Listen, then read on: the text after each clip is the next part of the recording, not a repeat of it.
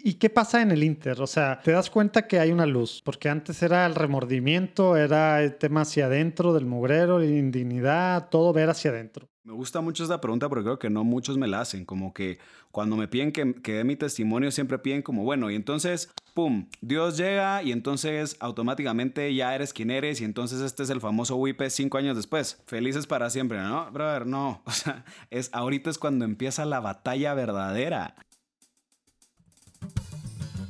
Estás escuchando la segunda temporada de Platicando en Católico, el show en el que de una forma muy casual y rompiendo moldes, platicamos con diferentes actores de carne y hueso de la iglesia de hoy para conocer sus testimonios y lo que están haciendo para avanzar el reino de Dios en la tierra.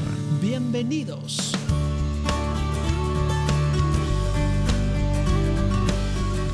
Hey, ¿cómo andan? Pues ahora me pude echar una padrísima platicada con Wipe Fernández, guatemalteco, que bueno, pues nos platica cómo pues, su vida era aparentemente perfecta, pero no era la realidad. Después explota, como él dice, una cloaca ahí que, pues bueno, le pasó de todo, digamos, en, en su juventud, en la, en la universidad, que empieza a salir a la luz cosas, digo, por un lado divorcio de sus papás, por otro lado temas de abusos desde niño, y luego pues de una vida desde la adolescencia, una doble vida tremenda que estaba llevando, ¿verdad? De pansexual, ¿verdad? Y, y bueno, como Dios frente al Santísimo, así como les decía, para los que dicen que no se debe evangelizar llevando a alguien a una hora santa, bueno, pues aquí está un claro ejemplo de que ante el Santísimo Dios no solo lo confronta en el buen sentido, sino que lo hace pues, darse cuenta que hay algo más, ¿no? Y ahí empieza la conversión. Padrísima platicada, creo que la van a disfrutar mucho. Y cosas así como, como él la está viviendo, dándose cuenta de la misericordia, es una esperanza, ¿verdad? Nos da esperanza a nosotros como católicos, independientemente de nuestro pasado, de nuestro presente, de nuestra doble vida, de nuestro mugrero que somos, ¿verdad? Dios nos perdona, Dios nos extiende la mano y también nos platica un poco de, pues, de las herramientas, digamos, que, que lo han ayudado estos años para seguir en el camino. No quiere decir que ya es un santo, ¿eh? no, vamos hasta que nos moramos, si Dios quiere, pero para seguir en el camino. Espero que disfruten tanto como yo. Nos vemos del otro lado. Dios los bendiga. Wipe Fernández, o cómo, cómo te debería decir, Luis. Luis. No, no, no, dime Wipe, dime Wipe, ese es el, el, apodo oficial. Árale, va, ahí va. Muy bien, Wipe Fernández, muy contento de tenerte aquí en Platicando en Católico, un placer. Qué bueno que nos acompañas. Muchísimas gracias a ti también, de verdad que es, es un gusto ya que sea más de, de la primera vez que hemos tenido el, el gusto de platicar, primero en el simposio y ahora pues en este podcast. Así es, pues qué padre tenerte por aquí. Y bueno, antes de empezar la plática, si te parece, empezamos con, eh, con el pie derecho, con una pequeña oracióncita. Me parece. Padre, Hijo, Espíritu Santo, amén. Señor Jesús, te quiero invitar a que nos acompañes, a que estés aquí presente en medio de nosotros, que estamos aquí congregados contigo virtualmente, que, hagas, que seas fiel a tu promesa, que estamos en tu nombre y que tú estás aquí con nosotros. Y también te quiero pedir que, que, abras los oídos espirituales de todos los que están escuchando esto, cuando quiera que estén escuchando, donde quiera que te estén escuchando, para que puedan nutrirse y que puedan emocionarse con todas las cosas que estás haciendo en la iglesia, con gente como Wipe, que desde su trinchera muy particular están extendiendo tu reino aquí en la tierra. Todo esto te lo pedimos por la intercesión de nuestro santo patrono San Juan Diego, en el nombre del Padre, del Hijo y del Espíritu Santo. Amén. Amén. Muy bien, Wipe, pues, pues a ver, platícanos un poquito para empezar. ¿Qué onda contigo? ¿De dónde eres? Para saber quién es Wipe ahorita hay que irnos un poquito atrás. Tú naciste en Guatemala, platícanos un poquito qué onda con, con tu familia, cuántos hermanos tienes, un poquito así para saber, eran católicos, ¿no? Desde que tú naciste, practicantes. Danos así un overview, por favor, de, de quién es Wipe. un pequeño background de mi historia, me parece bien. Pues a ver, primero, Wipe no es mi nombre, es mi, es mi apodo. mi nombre, mi, mi, nombre es Luis Pedro Fernández. Igual el nombre parece de telenovela en México, aparentemente. Eh, Luis Pedro Fernández, ¿no? Y, y, súmale el segundo apellido que es Smith, entonces todavía es como más Luis Pedro Fernández Smith, ¿qué has hecho? ¿no? justo, tengo varios amigos, pues justo mexicanos que me molestan con eso. A ver, yo soy guatemalteco, nacido, criado, estudiado, graduado aquí en, en Ciudad de Guatemala. Eh, ¿Qué más te puedo contar? Sí, soy católico. Eh, en cuanto a mi familia, pues la verdad es que es, eh, desde que tengo memoria creo que fuimos católicos light, si lo quieres ver así, ¿no? O sea, nunca estuvimos... Como el típico de las familias en Latinoamérica, ¿no? Sí, o sea, de somos católicos por tradición, social, ok, bautizo a mis hijos, primera comunión, va, o sea, hagan su confirmación para que entonces se puedan casar por la iglesia católica, pero, o sea, ir a misa los domingos, raro. O sea, era, era muy raro, mm. como que muy probablemente nos ganaba el, escuela, escuela ¿no? católica. Escuela no católica, eso sí, escuela, escuela no católica. Em, y pues al final de cuentas igual, como que la, la vida de oración y la rutina de oración en, en, cuanto a mi familia, pues nunca, nunca nos la inculcaron, ¿no? O sea, siempre nos decían, pues sí, sabemos que hay un Dios en el cielo, sí nos decían, bueno, recen antes de dormir, pero más allá de eso, no, o sea, nunca como que nos, nos invitaron a más, ¿no? Y, obviamente tu primer ejemplo siempre son tus viejos, ¿no? Entonces, pues yo nunca veía como que a mi papá involucrándose mucho eh, o a mi mamá tampoco, entonces pues no, no estaba como esa, e, ese deseo de querer conocer quién era Cristo, ¿no? De ahí pues tengo dos hermanas, María Olga y María José, ellas son más pequeñas que yo, María Olga tiene 25 y María José 22.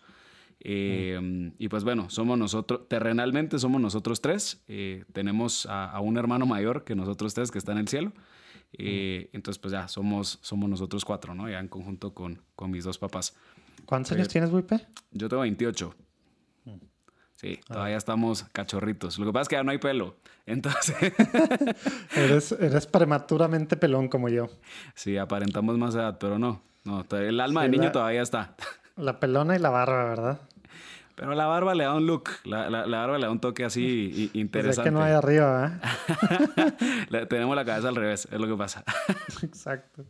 Oye, y a ver, platícanos un poquito. Entonces, la iglesia no tenía, digo, en Guatemala el tema social, religioso está fuerte, así como en México y en algunos otros países de Latinoamérica, o no tanto este tema de, de sí, bautizos, primeras comuniones, de ir a misa los domingos, así es algo pues, socialmente, o era algo socialmente visto cosas así, fiestas patronales o no sé, misa en, en Navidad, en, en, ¿cómo se dice?, en, Pascua, miércoles de ceniza, como que vivir un poquito la cuaresma. ¿Eso existe en Guatemala o no es tan así la cosa? Sí, o, sea, en efecto sí existe. Guatemala sí es un país pues muy conservador, eh, es un país católico, ¿no? Em, y sí, la verdad es que en, en, cuanto a tradiciones, a fiestas patronales, etcétera, sí ves que todavía a la fecha existe mucha participación pues de la ciudadanía, ¿no? Yo creo que tal vez la, eh, la lejanía viene más como de gente de nuestra edad, ¿no? De, ya esta, esta tercera generación, si lo quieres ver así, eh, que pues ya íbamos a la iglesia por compromiso, tal vez el tema social a nosotros ya no nos alcanzó tanto, ¿no? Como que sí, para nuestros abuelos y para nuestros papás, el ir a la iglesia era, era justo, ¿no? Como, como el irte a topar con gente, esa parte social, también el qué dirán, ¿no? El, obviamente, pues eh, todo ese tema tal vez pesaba mucho en, generaciones anteriores, pero ahorita, por lo menos siendo generación millennial, si lo quieres ver así, cada vez el, tema espiritual, el tema religión católica en mis amigos y en, en pues, personas allegadas a mí es mucho menor. ¿No? Como que la, participación en su vida religiosa, la participación en su fe como tal, eh, pues cada vez es menos, ¿no? Y, y sí se vive una soledad mucho mayor eh, y si no es una soledad espiritual, pues se vuelven como New Age. ¿no? Entonces, no, que tus chakras, que tus energías, brother, y no, y tus El tema de millennial, de que soy espiritual pero no religioso. Claro. el, clásico discurso, ¿no? Creo, creo que hay un ser superior, pero eh, yo creo en el mundo de las energías y los espíritus. Y yo, brother, ok, no sabes ni qué puerta estás abriendo, pero dale viaje, ¿no? Oye, y luego, digo, yéndonos un poquito para adelante de tu adolescencia, eh, ¿cómo, eras en tu adolescencia? ¿Eras así, digamos, des, despapalle? eras tema de, de fiestas, cómo era la cosa, cómo, cómo vivías. O sea, nunca, digamos, hiciste tu primera comunión, ¿verdad? Y lo dices, ¿cómo, era, cómo es allá en Guatemala? Eh, ¿La, ¿La, confirmación a los cuántos años es? La confirmación se acostumbra a hacerlo más o menos a tus 14 años, 15.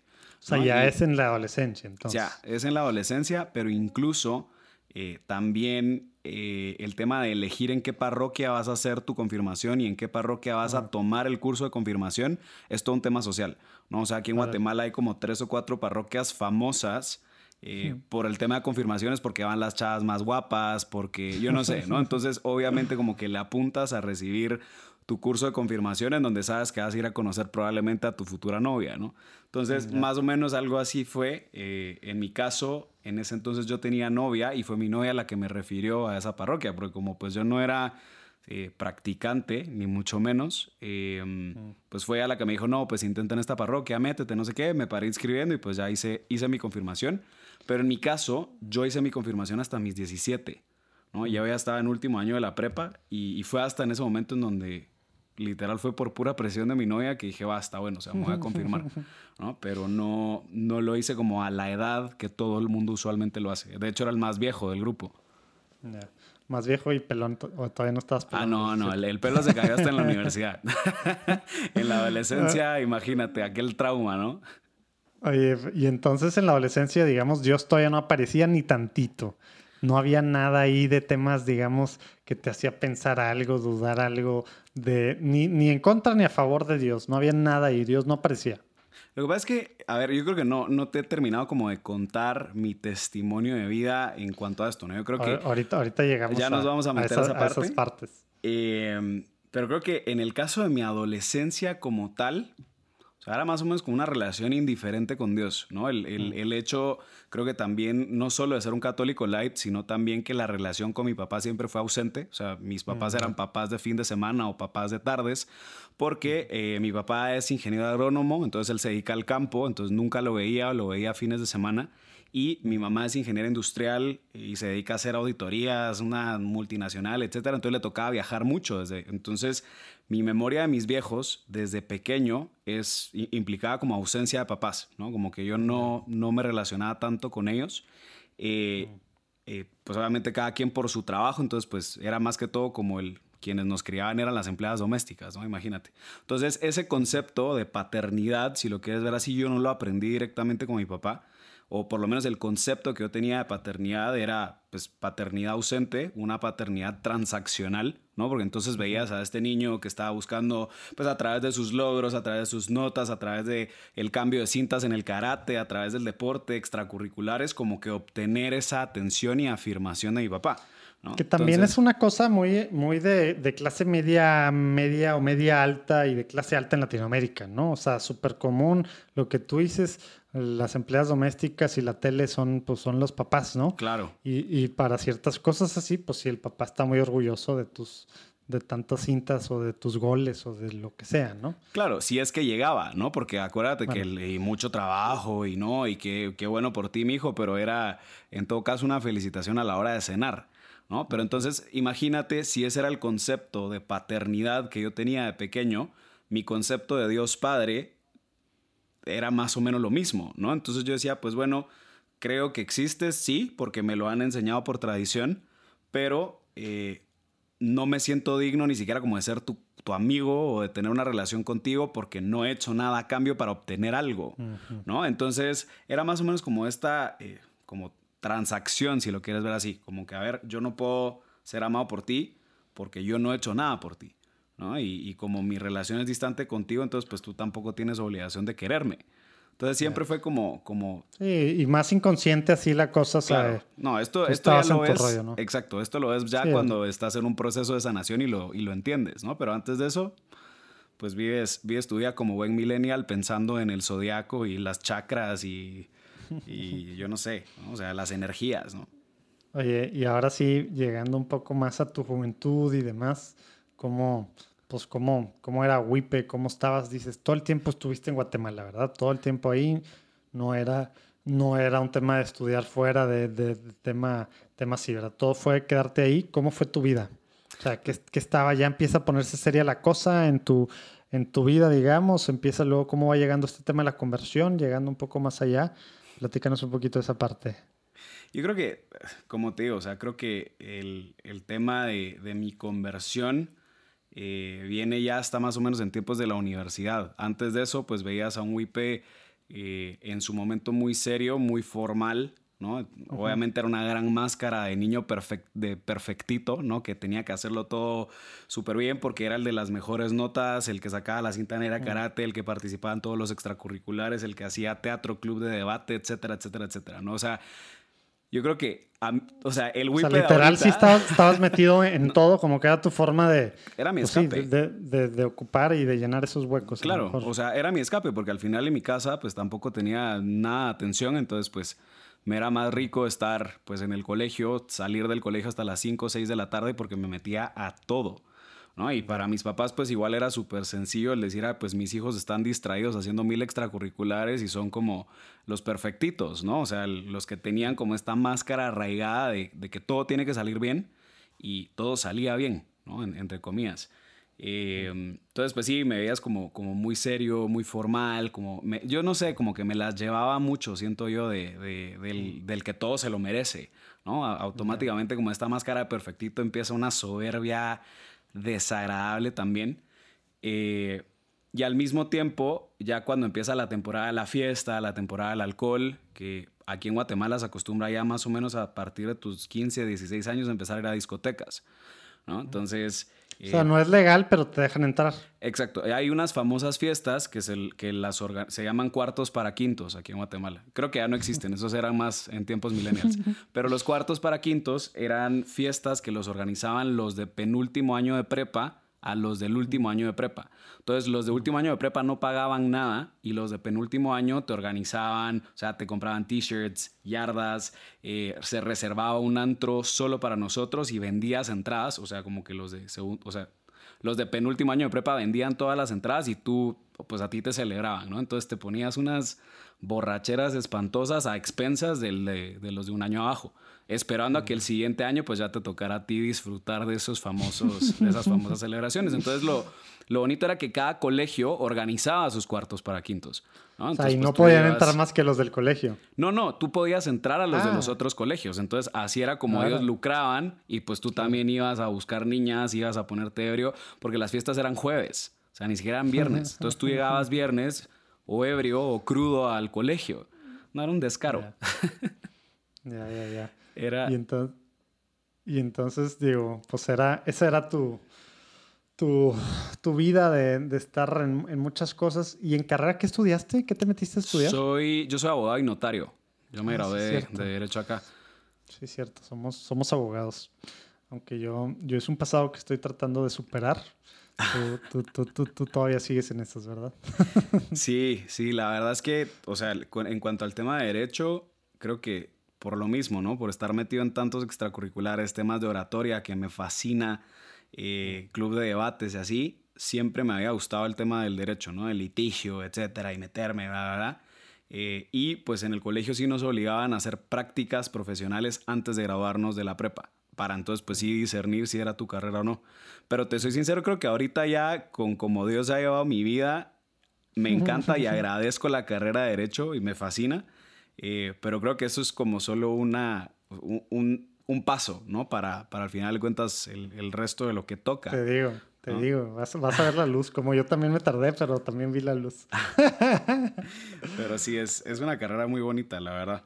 Pero sí, o sea, igual creo que fue una carrera en donde me refugié mucho también.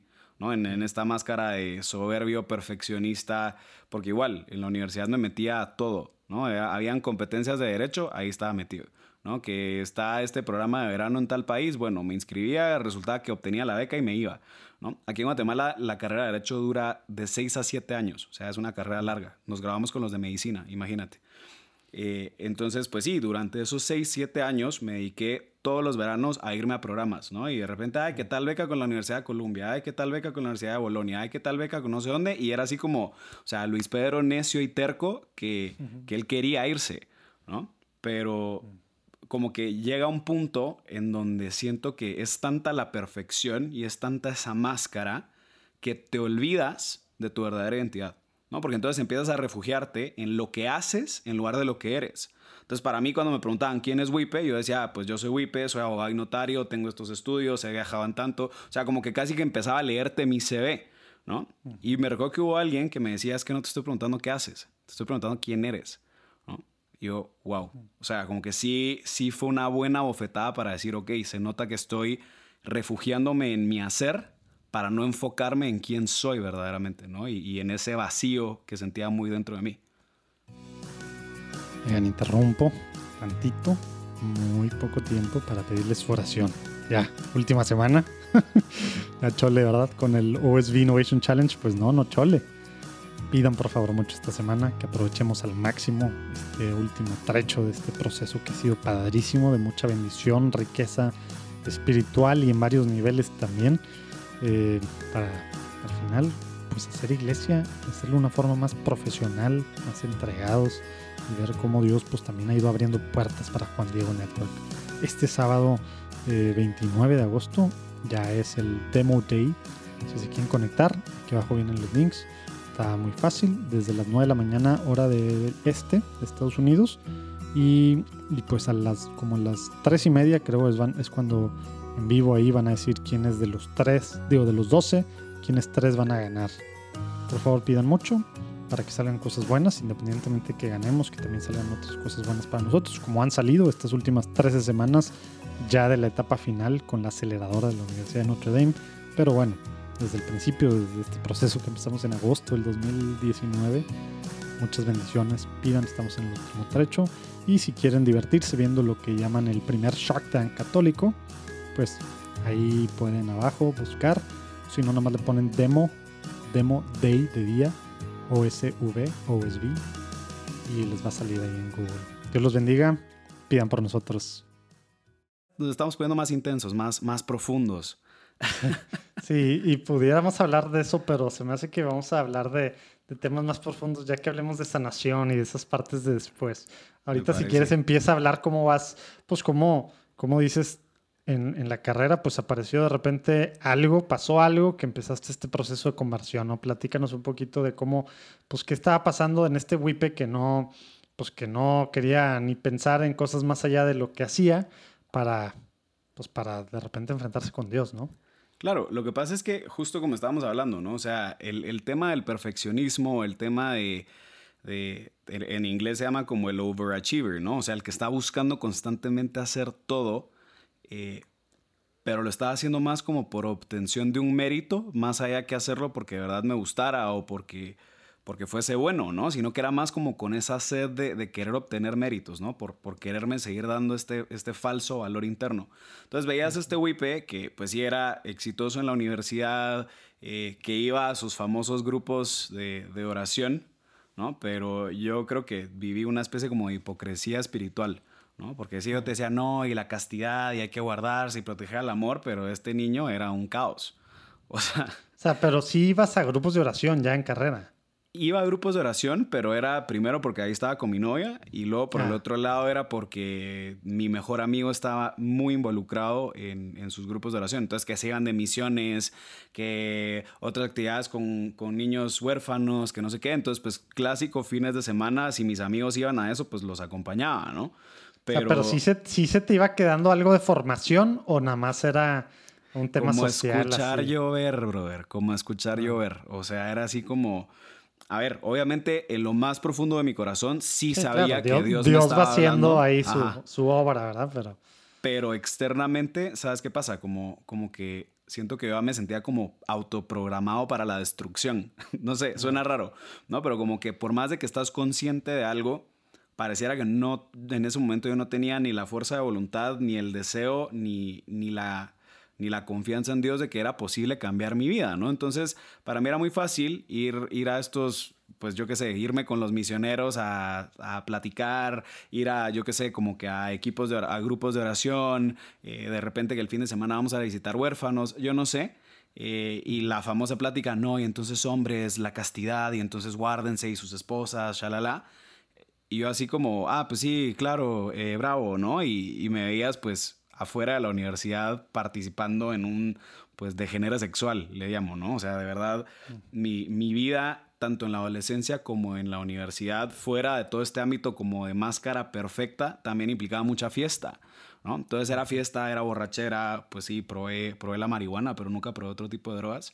Eh, y como que en conjunto con esta fiesta y este descontrol, este vacío y, varios temas como personales que, que, estaban pasando en mi familia y personalmente, eh, pues me refugié en el sexo, ¿no? Entonces, pues sí, para mí, o sea, parejas sexuales por montones, ¿no? Y, y en cuanto a experimentar tu sexualidad y no sé qué, pues igual, ¿no? O sea, como que nunca clásico, igual, clásicos discursos ahora New Age Millennials, ¿no? De yo no me enamoro de, de, si es un hombre o una mujer, yo me enamoro de la esencia, yo me enamoro de la persona y entonces no importa y, entonces como que internamente yo era ese famoso pansexual, ¿no? De, de, regalemos amor, ¿no? Lo cual simplemente era participar, pues, en, en una vida sexual extremadamente activa. Y oculta, aparte, porque obviamente nadie se podía enterar que Don Perfectito, que el de las notas, que el que los fines de semana iba al orfanato, que participaba pues en otros grupos de ayuda social, que se iba con, yo no sé, ¿no? Que estaba como con este famoso speech de castidad, tuviese esta vida, ¿no? Entonces sí era una, como te decía, o sea, era una vida hipócrita, si lo quieres ver así, eh, porque en efecto mi vida sí fue un, pues fue una locura hasta cierto punto, ¿no? Como que... Eh, fue una locura que al punto que ni siquiera mis, mis, ni mis mejores amigos sabían el nivel de fiesta y el nivel de, eh, pues de actividad sexual en la que yo estaba metido. ¿no? Tenía mi grupito, o sea, el, el, famoso grupito de nadie se enteró, nadie sabe, todo se guarda, nadie dice, eh, con el que pues salía de fiesta y tenía pues mi grupito de amiguitos eh, los famosos mochos, ¿no? Que es un término despectivo en México, aquí en Guatemala no significa nada, pero los famosos mochitos con los que pues ya te ibas a hacer actividades de iglesia, ¿no? Pero, pero sí, o sea, sí tenía una vida completamente distinta una de la otra y mis amistades se conocían, pero no, o sea, como que no se, no, nunca los junté, ¿no? Y me convenía, porque con unos podía tener esta vida oculta y con los otros tener mi famosa vida pública, el famoso WIP perfecto. Ya, ya, ya. ¿Y qué pasó de repente? O sea, ¿cuál fue el punto de quiebre? ¿Fue una espiral así? O sea, esto pues seguía en el espiral así, tal cual, y pues el, no, no aguantó de repente la máscara. ¿Qué pasó? Lo que pasa es que, eh, a ver, en este caso creo que ya metiendo, no sé si ahorita vamos a empezar a hablar un poco del testimonio sí, personal. Platica, ¿no? Pero, platica, platica. Eh, fueron varias cosas. Primero el tema del divorcio de mis papás. Mis papás se divorciaron o estaban en este proceso de divorcio ya en mis últimos años de la prepa, ¿no? Y el tema del divorcio de mis viejos no fue un divorcio común, sino que fue un divorcio muy caótico, al punto en el que eh, mi mamá presentó una denuncia penal en contra de mi papá por violencia económica, violencia psicológica, y aquí en Guatemala tenemos una ley muy fuerte, que es la ley de feminicidio y otras formas de violencia contra la mujer, que eh, cualquier denuncia que sea violencia económica, psicológica, física o feminicidio implican cárcel, ¿no? O sea, son delitos que en su momento eran inconmutables. En este caso, pues que no puedes pagar para salir de la cárcel, ¿no? Entonces, eh, pues resulta que, imagínate, ¿no? Yo estudiando Derecho, sabiendo que mi mamá estaba denunciando penalmente a mi papá, eh, por el otro lado, pues mi papá llamándome a mí pidiendo auxilio, ¿no? Diciendo, pues, ¿qué está pasando, no? ¿Qué, qué, qué ondas con tu mamá? Que, etcétera. Como que al final de cuentas hubo, hubo un caos legal muy fuerte que durante siete años mis papás estuvieron en temas de litigio penal espantoso, ¿no? Eh, o sea, nos llamaban al juzgado, a nosotros. Eh, me recuerdo que, pues sí, mi papá era un hombre verbalmente muy agresivo y explosivo también. Entonces no solo era un papá ausente en mi niñez, sino que en mi adolescencia, que ya, empezó, ya lo empecé a frecuentar más y en mi universidad, pues era un hombre violento. ¿No? Entonces, eh, era como que al final de cuentas, pues toda esta situación, tanto económica y, de, relación entre ellos dos, explota, deciden divorciarse, se presentan esas denuncias penales, eh, no sé, como que empieza como esta bolita de nieve familiar. Eh, que ya pues ya la traía encima, ¿no? Ya, ya empezaba como con este, con este peso encima, sumado obviamente al tema de mi actividad sexual desenfrenada, ¿no? Porque mucha gente piensa que esto es fiesta y esto es chiste, pero de verdad, pensándolo bien, yo sí tenía episodios, no solo de codependencia con muchas parejas sexuales, o sea, o, codependencia con ciertas personas, sino que también eh, yo sí me empecé a percatar que yo no estaba buscando únicamente tener un acto sexual, ¿no? Como que siempre estás buscando como obtener algo a cambio emocional, ¿no? Como que muchos temas emocionales los sexualizas cuando, cuando estás en esto. Entonces, eh, habían, habían veces en donde pues terminaba el acto sexual, se iba esta persona y yo me quedaba pues llorando, ¿no? O, de verdad me afectaba muchísimo el, el, sentimiento de soledad, el sentimiento de sentirte sucio, de sentirte usado muchas veces, ¿no? Porque me pasaba que pues sí, tenía un encuentro sexual y automáticamente pues ya solo me sacaban de la casa, ¿no? Así como, bueno, ya cumpliste tu misión, vete. Y probablemente tú lo que estabas buscando pues era un abrazo, ¿no? Estabas buscando como, como más... Eh, pues un contacto afectivo de cariño eh, que piensas que solo es a través del sexo que lo puedes obtener y obviamente cuando no lo obtienes y te ves usado únicamente en tu ámbito sexual, eh, pues de igual forma te sientes usado, ¿no? Y te sientes sucio y te sientes, o sea, e, empieza, empieza como esta mezcla de mi historia familiar con una mezcla de, de una carga detrás que yo llevaba al respecto de esta vida desordenada.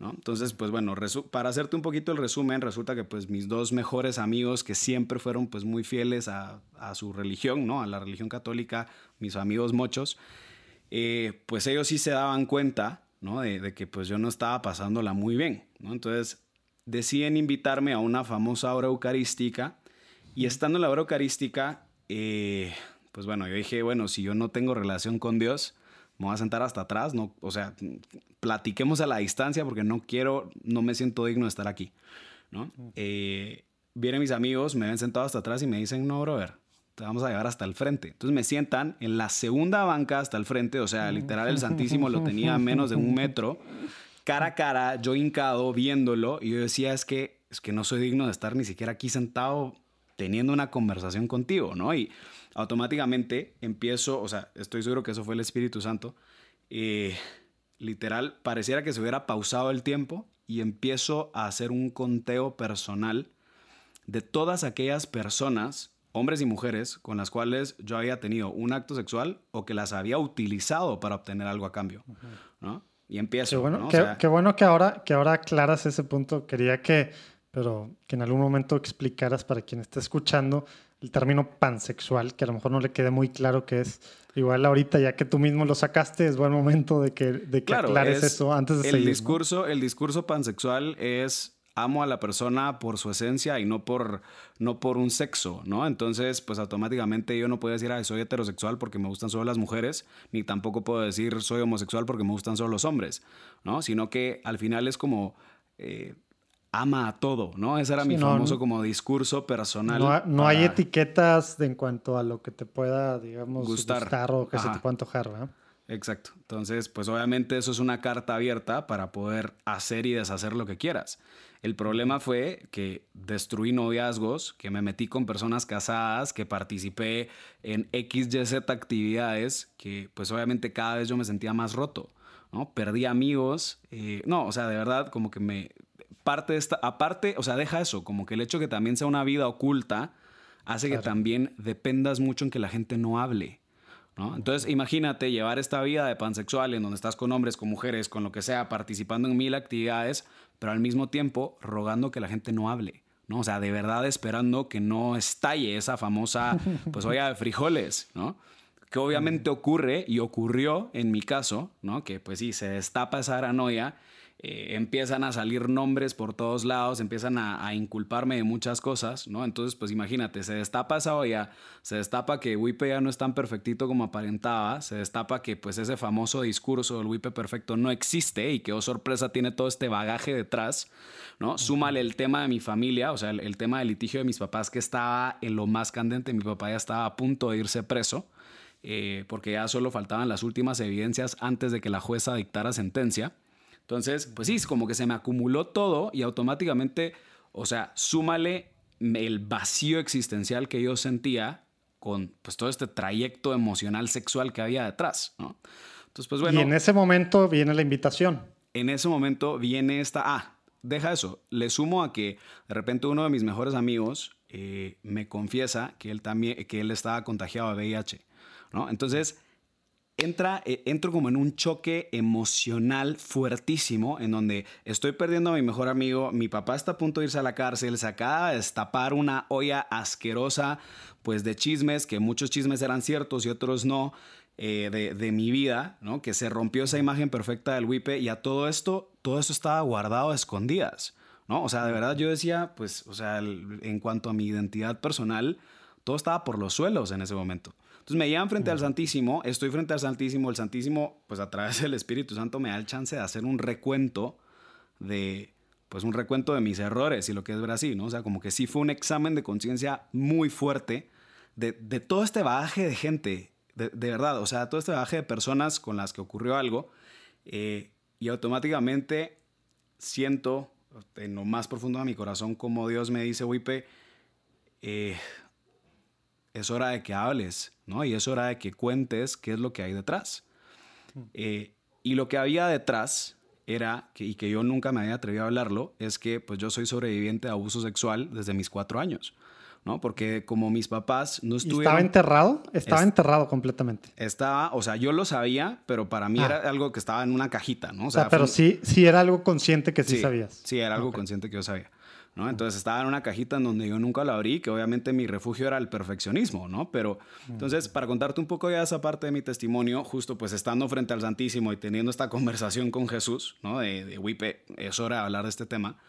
Eh, obviamente me quiebro, me hago, o sea, de verdad, mocos por doquier, ¿no? O sea, me quiebro así frente al Santísimo. Oye, estoy, perdón por la interrupción, pero estoy pensando en todas las personas que, que dicen, no, ¿cómo se te ocurre invitar a alguien que no es católico practicante a que tu primer, digamos, actividad evangelística para evangelizarlo, para tal, sea una hora santa? Bueno, pues aquí está el ejemplo de que claro que se te puede ocurrir y claro que Dios va a hacer de las suyas como hizo con Wipe, ¿verdad? Claro, no, y, créeme que, o sea, terminándote de contar justo pues toda esta parte, eh, pues bueno, viene Dios, o sea, viene Cristo y me dice, a ver, Wipe, o sea, es hora de que hablemos del tema del abuso sexual, ¿no? Y va siendo hora que, que lo abras, porque esa herida, o sea, al final de cuentas, pues esa herida que tú tienes detona en todo esto que estás viendo en tu vida, ¿no?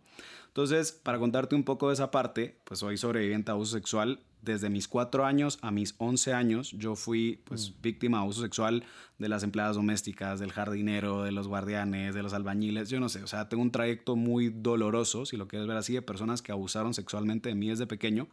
Y pues puedes observar o puedes ver, obviamente, con una ausencia de padres, ¿no? Y, y, en este caso, pues, como no estaban mis papás, era mucho más fácil que las empleadas domésticas abusaran de mí, como pues estas necesidades afectivas y de afirmación que un niño tiene, pues se ven sexualizadas desde muy pequeño, ¿no? Entonces esta vida oculta de, de, actividad sexual siempre la tuve, ¿no? El, el uh -huh. tema está en que, pues sí, tal vez al inicio de esta plática te empecé a contar cómo desde la universidad llevaba esta vida, pero no, era una, es, es una si lo quieres ver así, es algo que desde muy pequeño, eh, pues yo ya lo tenía, ¿no? Y esa ruptura adentro de mí, esa ruptura a este niño que se siente usado, que se siente abusado, que se siente sucio, eh, lo llevaba desde, desde pequeño. ¿no? Y, y cómo pues estas figuras de autoridad que eran la empleada doméstica, que era el jardinero de la casa, ¿no? Que, que abusan de ti, eh, pues automáticamente también rompe, ¿no? Cualquier, eh, si lo quieres ver así, como que crea heridas pues extremadamente fuertes y más en un mundo machista que, no lo, que muchos hombres no se atreven a hablarlo con la verdad y, y hablar a ciencia cierta qué es lo que es experimentar un abuso sexual siendo hombre, ¿no? Uh -huh. eh, pues sí sientes como esta presión de guardártelo. Entonces imagínate, estuve de mis 4 años a mis 22 años, o sea, 18 años guardándome este secreto, ¿no? Y guardándome pues este secreto tan doloroso que implicaba pues haber sido víctima de abusos sexuales de más de 12 personas, ¿no? Entonces pues automáticamente en ese quiebre personal salgo huyendo. Brother, pero es que, o sea, ni siquiera o sea, terminé estabas, la hora Estabas en el Santísimo, primero fue lo que decías tú, el tema, pues ya de tu actividad sexual, digo, no de adulto, pero ya de joven, mm. y luego te empieza a abrir esto, el Señor te empieza a dar luz sobre esto, claro. tú llorando, viendo eso, corres. O sea, o sea, me voy pitado, decimos aquí. O sea, me fui corriendo de la parroquia, me meto al carro, lo enciendo, me voy huyendo y mis mejores amigos persiguiéndome atrás, así como, ¿qué diantres pasó? ¿No? Entonces, eh, les dejé de hablar, a mis mejores amigos les dejé de hablar como por tres semanas, un mes. ¿Y qué pasaba, en tu, qué pasaba en tu mente? O sea, culpa. ¿por qué, por qué corriste? Por culpa. Por culpa. O sea, por culpa de... Pero era este, era este mismo, llegaste sintiéndote indigno. Y eso fue lo Mm. que dijiste y por eso era atrás. No Claro. era rechazando a Dios, era, era, era lo contrario. Era el Exacto. miedo a, a que Dios te rechazara por tu misma indignidad.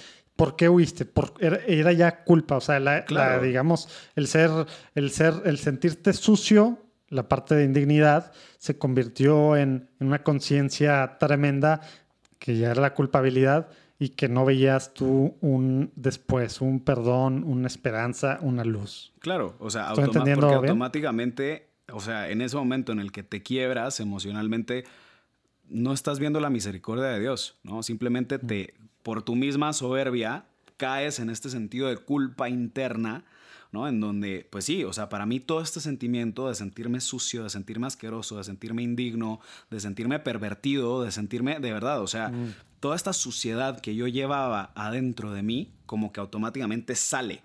¿no? O sea, sale y, y en este sentimiento de suciedad es donde digo, tengo que irme, ¿no? Como que sí, sí era un sentido de culpa muy fuerte, eh, en donde pues bueno, me voy huyendo, ¿no? Le, le dejo hablar a mis amigos y... Tres eh, semanas dices, le dejas de hablar. ¿Tenías novia? semanas. Yo ahí no tenía novia, ahí había O sea, y no, hablaba, no hablabas casi con nadie esas tres semanas. Si no, hablas con tus amigos, pues casi con nadie. O Entonces sea, pues, no esas tres tenías novia semanas, tampoco. esas tres semanas cuasi encerrado en mi casa. Papa Benedicto me llamó diciendo que hasta en el momento la intuición de Juan Pablo II de la nueva evangelización tenía que ser más estructurada.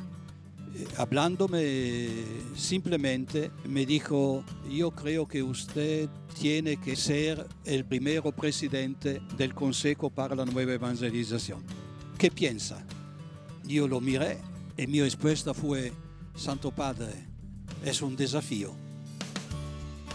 Esta es solo una partecita de la platicada que pude tener con Monseñor Fisichella, que es el presidente del dicasterio de la Nueva Evangelización, un arzobispo muy cercano, para empezar al Papa Juan Pablo II, luego a Benedicto y ahorita muy cercano con, con el Papa Francisco, que trae todo el tema de la nueva evangelización, que a veces no terminamos de entender qué es esto, ¿verdad? Aunque llevamos décadas escuchándolo. Bueno, aquí abajo si le dan, ahí pueden ver el link directo para que puedan escuchar esta padrísima platicada con él sobre lo que está haciendo Dios en su iglesia en este tema, el Papa, etcétera. Padrísimo, muy, muy padre. Esperemos que la disfruten tanto como la disfrutamos nosotros. Claro, espérense a que se acabe esta platicada. Dios los bendiga.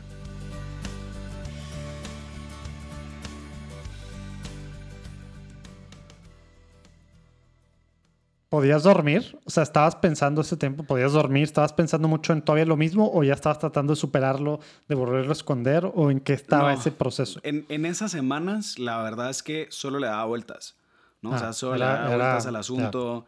eh, automáticamente, pues sí sientes, ¿no? Que también Cristo te está diciendo, ¿por qué huyes? ¿No? O sea, como de verdad que yo estoy aquí para ti. Tú así de, no. ¿Te o volviste sea, a refugiar en el sexo o todavía no, en No. esa parte? No, no, no, ahí no. O sea, sí era un tema de introspección profunda y de... darle- Claro, y era de darle vueltas y decir, no puede ser posible que, o sea, que en efecto se haya destapado ese cofre que, que yo no quería que la gente se diera cuenta, ¿no? Porque automáticamente, si la gente se enteraba de mi actividad sexual, se iba a tener que enterar automáticamente de la violación. ¿Me entiendes? Como que ese esa, esa suciedad era lo que no querías que se dieran cuenta, pero al mismo tiempo, pues tú no puedes controlar lo que la gente habla y diga. ¿no? Entonces, cuando se destapa toda la olla y empieza todo este caos en mi vida, de, de, de verdad no tener control de nada, lo único que haces es pues irte a refugiar. ¿No? Y eran aquellos llantos horribles. Luego que pues ya accedo a hablarles finalmente a mis amigos, me junto con cada uno de ellos por separado porque dije, no los quiero tener juntos. Me junto con... Que con no mi- me hagan bola. Sí, me, me junto con mi mejor amiga de primero, le- porque a todos ellos no tenían idea de mi vida. O sea, ellos entendían la parte de el wipe perfeccionista, que ganaba premios, que se iba de viaje, que ganaba becas, que era un buen tipo, que me acompañaba a irme de misiones, que me acompañaba a hacer miles de actividades, pero pues, no tenía ni idea del, del wipe roto. ¿No? Entonces para mí el sentarme, como te digo, me senté con cada uno de ellos por separado y les conté mi historia desde cero. O sea, les dije, ustedes no conocen la otra mitad de mi vida y llevamos siendo mejores amigos 10 años y ustedes no tienen la más remota idea de qué, qué está ocurriendo en mi vida personal.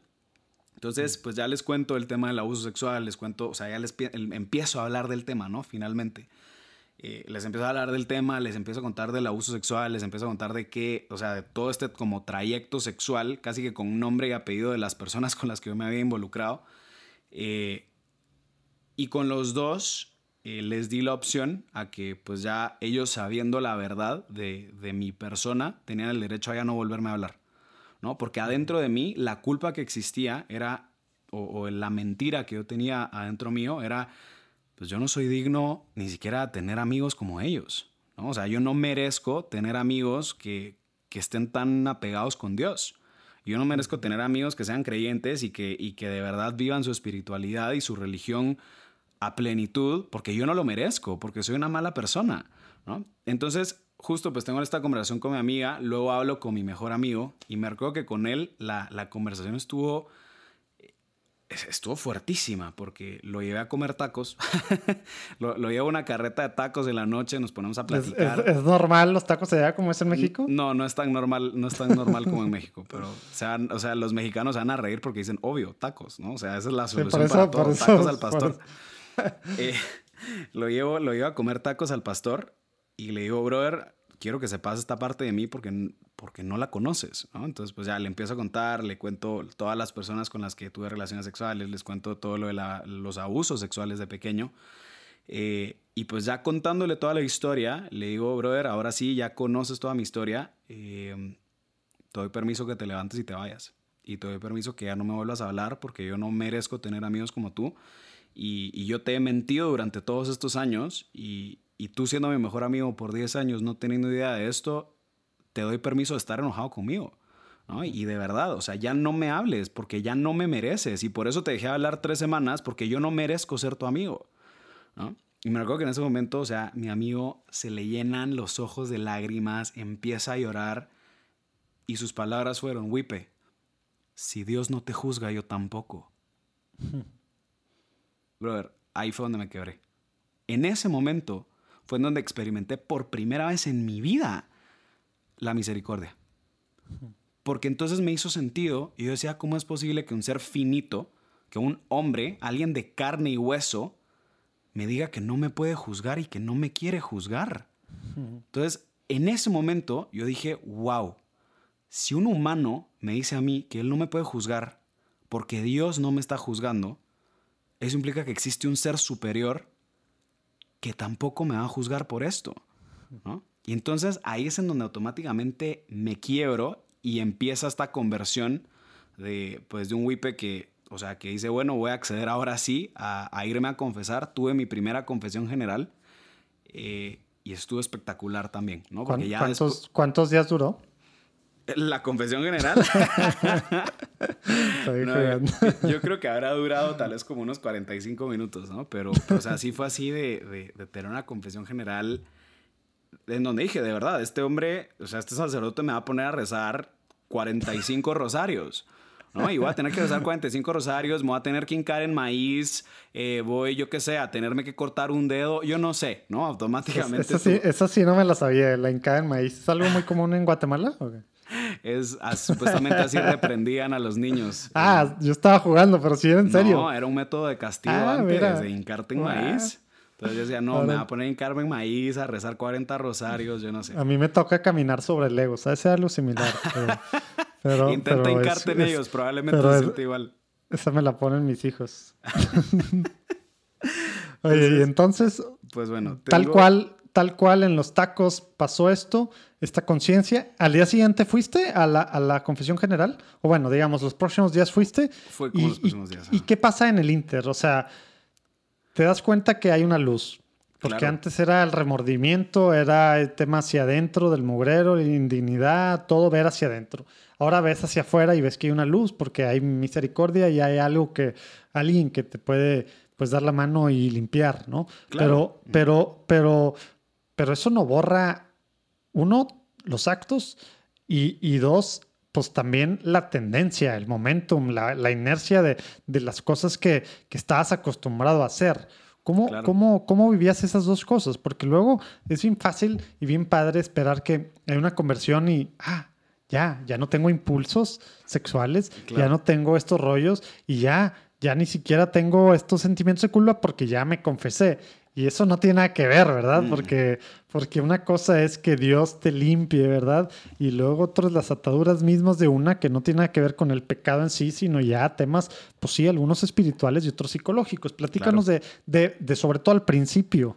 Ah, luego ya vamos a, ya más, más el proceso, digamos, que conscientemente seguías, pero, pero esa parte al principio, mucha gente de las que nos escucha, a lo mejor eh, pues conoce a gente o ellos mismos están en algún proceso, que creo que pues es importante pues, pues sentirse entendido y también que pues no es algo tan fácil, ¿verdad? Platícanos un poquito cómo la viviste.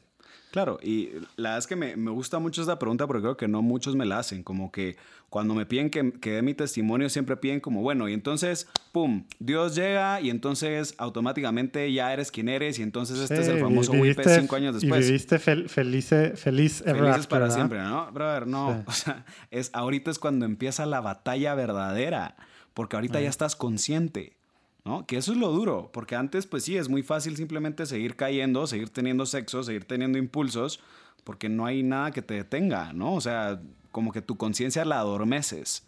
Pero ahora que estás consciente, ahora que llegas a confesarte, ahora que, que, que vuelves a tener como esta oportunidad de estar limpio, eh, tienes como esta parte que, pues sí, por tu fe dices, ok, Dios ya me perdonó mis pecados, etcétera, pero hay una culpa todavía detrás, ¿no? O sea, hay un muñequito, hay un monito parado en tu hombro que te está diciendo, brother, o sea, tu pasado no se borra así, ¿no? Y, y, y todas estas personas van a seguir hablando de ti, ¿no? Y todos estos hombres y mujeres van a seguir diciendo cómo se sintieron usados por ti. Sí, ¿no? Ni Como- cambia el mundo, ni cambian tu, tu pasado, ni cambia tu, Exacto, ¿no? tu psique, Entonces, ¿verdad? justo, o sea, te imaginas, ¿no? Cómo esta tendencia a querer ser perfecto, esta, este, este perfeccionismo, eh, pues todavía seguía haciendo frutos, ¿no? Como diciendo eh, al mismo tiempo, bueno, como ya me confesé, entonces voy a regresar a esta máscara de perfeccionista.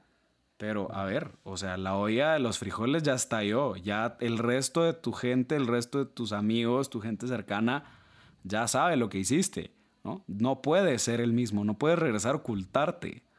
Entonces, eh, yo creo que el llegar a entender eso y el, el llegar a decir, ok, esto es un proceso en donde no puedo solo, ¿no? Y este es el, mi famoso eslogan, no puedo solo, ¿no? Como que no, no puedo simplemente un día para otro decir, bueno, voy a vivir feliz para siempre con Dios, porque hay temas psicológicos, emocionales que tienes que también atenderlos en conjunto con una dirección espiritual, en conjunto con estar en una comunidad que sepa tu verdadero testimonio y que sepa cuál es tu cruz, ¿no? A ver, O sea, jus- justo, justo desglosa ese no puedo solo. ¿Qué significó ese, en ese principio? Porque es diferente ahorita a, pues a cuatro o cinco años después, ¿no? claro. Eh, te fuiste dando cuenta precisamente que no podías solo, a pesar de que ya sabías que había un futuro y que había misericordia y que podías estar limpio ante los ojos de, de Dios, pero a lo mejor ciertos sentimientos tuyos pues seguían, ¿verdad? Claro. Eh, que ese no puedo solo, enuméranos qué significó eh, en, en cosas prácticas. No quiero ni dar ejemplos porque no te quiero poner en, en tu, en boca. Ajá. No, no, no, no, no quiero poner en tu boca la... No, porque son las respuestas, digamos. O sea, cosas que a lo mejor los que están escuchando dicen, ay, güey, pues sí, pues es que solo yo... O sea, el- la vida cristiana pues no está para hecha sola, como dicen mucho en algunos retiros, no existen los ramos cristianos, ¿verdad? No, no existen, ¿verdad? Este, y menos, y menos cuando venimos de conversiones así como la tuya, ¿verdad? Entonces, platícanos así en la práctica qué armas, qué personas, eh, no, no nombres, pero, pero si pudieras enlistar un poquito así, Claro. eh, ¿qué, qué hizo, digamos, de, con quién te juntaste, a quién escuchaste, a quién leíste, qué eran las cosas que, que hacían esa, pues ese, ese montón, como dicen, para, para Wipe, ¿no? Para ayudarte a, Mm. ahora sí, en la práctica del día a día, pues seguir caminando y si te caías, pues levantarte, porque obviamente luego la gente es, pues sí, ya te levantaste y ya, no, no, te, te seguiste cayendo y te vas a seguir cayendo hasta que te mueras, ¿verdad? Eso hay que dejarlo bien claro y así es la vida y así es el proceso de conversión, es hasta que nos muramos, ¿no? Entonces platícanos un poco qué hiciste para no estar solo cuando te Claro, diste cuenta Y, de y no creo que le, le pegaste un punto muy fuerte que a muchos católicos les pasa, que es, bueno, me confesé, voy a este retiro de, de conversión y entonces cambio y probablemente los primeros 15 días me siento en el cielo, pero automáticamente caes la primera vez, ¿no? O sorpresa, caes en pornografía, caes en masturbación, caes, yo no sé, X, Y, Z. Sí, en tus Y vicios regresa- pasados, en tus impulsos, Exacto. en todo, Y-. Y, regresa la famosa La vocecita a decirte, entonces, ¿a quién engañas? Entonces, ¿por qué estás buscando a Dios? ¿Por qué estás pidiendo perdón si sabes que No, a fue un a tema emocional y ya, Ajá. ese tiempo, ese retiro fue un tema de emociones y ya, ya lo superaste y ya, regresas a ser tú. Imagínate, ¿no? Entonces, eh, creo que para mí personalmente lo que me ayudó mucho, porque sí, en efecto he caído, ¿no? Y, eso ocurre. Eh, pero creo que lo, lo más hermoso de todo esto, y por lo menos para mí el yo no puedo solo, implicaba, pues si ya toda la gente sabe la verdad de mí, y si ya toda la gente, o por lo menos mis círculos cercanos, tienen más o menos una idea de, de dónde va mi vida, necesito encontrar amigos buenos con los cuales, a pesar de mi historia, yo me siga sintiendo en casa y me siga sintiendo parte de, de algo, ¿no? Entonces fue ahí en donde por lo menos yo sí le di el permiso a Cristo a, a seguirlo en un sentido de ir a un grupo de oración. Pero, o sea, de ahora sí ir conscientemente y de, de participar en un equipo de encuentro, ¿Y, y era el mismo, era el mismo al que ibas antes? el mismo al que iba antes, sí. El mismo al que o iba sea, antes, eh, pero ahora pues ya con la verdad, ¿no? Ya diciendo, ¿qué onda? Aquí viene don, don Puerquito, ¿no? O sea, don Sucio que ustedes no conocían, ahora este sí va a participar en, en este grupo. Oye, y ahorita dijiste encuentro, asumo que estás hablando de, del Renum Christi, ¿verdad? Sí, Pla- platica, platica qué pasa, porque la mayoría yo, yo no sabía, ¿verdad? Digo, yo no he estado, aunque he tenido relación con gente en el Renum Christi eh, por muchos lados. eh, no sabía lo que era un encuentro hasta hace no mucho. Platica qué pasa en un encuentro. ¿Y qué, Un en- qué es, qué es un encuentro? ¿Quiénes están y qué pasa? Y cada cuánto es. Un encuentro con Cristo es una reunión con gente más o menos de tu misma etapa de vida, solo hombres o solo mujeres, ¿no? O sea, sí nos, sí nos dividimos por sexo, eh, en donde pues personas, en mi caso, hombres profesionistas, más o menos entre los 28 y 32 años, eh, nos juntamos a tener un encuentro con Cristo semanal. ¿No? Entonces, ¿qué ocurre en estos encuentros con Cristo? Los encuentros con Cristo tienen tres pilares. El primer pilar es la confidencialidad. O sea, nada de lo que se diga ahí sale. Lo segundo es apertura, porque como nada, o sea, como nada va a salir, entonces se te invita de verdad a abrirte y ser 100% tú. Y por el último, caridad, que nadie te va a juzgar por lo que vas a ir a compartir. ¿no? Entonces son O sea, encuentros. sí, sí hablan de su vida. sí, No, sí. van, no van nada más a, a- Es que hay gente que escucha, ah, pues es un grupo de oración, vas a recitar rezos o a decir ciertas oraciones y ya. No. Como, o una hora santa. Vas a hablar de tu vida y a escuchar a otros. Claro, o sea, yo creo que, que aquí el, tal vez utilicé el término grupos de oración porque es como en general, ¿no? No. Independientemente No, exacto. Por, e, por eso quería que explicaras y aclararlo, porque yo, yo, yo lo entiendo, ya que dijiste el tema de encuentro, entendí que te referías al, al Regnum Christi Ajá. y quiero que todo el mundo entienda a Ok. lo que es. Por eso, Entonces, en mi caso, ajá, justo pues los encuentros con Cristo es juntarte más o menos un grupo de, yo qué sé, entre 4 a 12 hombres de tu edad, de, en tu misma etapa de vida, en donde, pues bueno, como estás bajo estos tres pilares de confidencialidad, apertura y caridad, lo primero pues analizamos el Evangelio, o sea, tenemos el, analizamos como el Evangelio del domingo, o sea, de la misa del, del próximo domingo, y pues todos empezamos a decir qué es lo que, qué es lo que Cristo depositó en nuestro corazón de ese evangelio, ¿no? Entonces primero empezamos a hablar de eso, luego pues ya tenemos una oración espontánea en donde cada quien pues, pues ora, y la última parte se llama caso de vida, que para mí creo que es de lo más hermoso, porque ahí es en donde te permiten, a- o sea, en este caso, entre mi equipo de encuentro, que somos 12, eh, abrirnos y contar qué es lo que está pasando pensé con que nosotros, estaban ¿no? mucho más chicos, 12. No, en mi caso, en, en mi equipo Wow. somos 12, pero ahorita somos aquí en Guatemala en la sección de jóvenes, porque igual se divide por, por O sea, ya sea por niños, jóvenes y ya pues adultos Señores y casados, ¿no? señoras. Exacto. Entonces, en mi caso, eh, nosotros somos nueve equipos de hombres de distintas etapas, ¿no? De entre universitarios, jóvenes, profesionistas y así.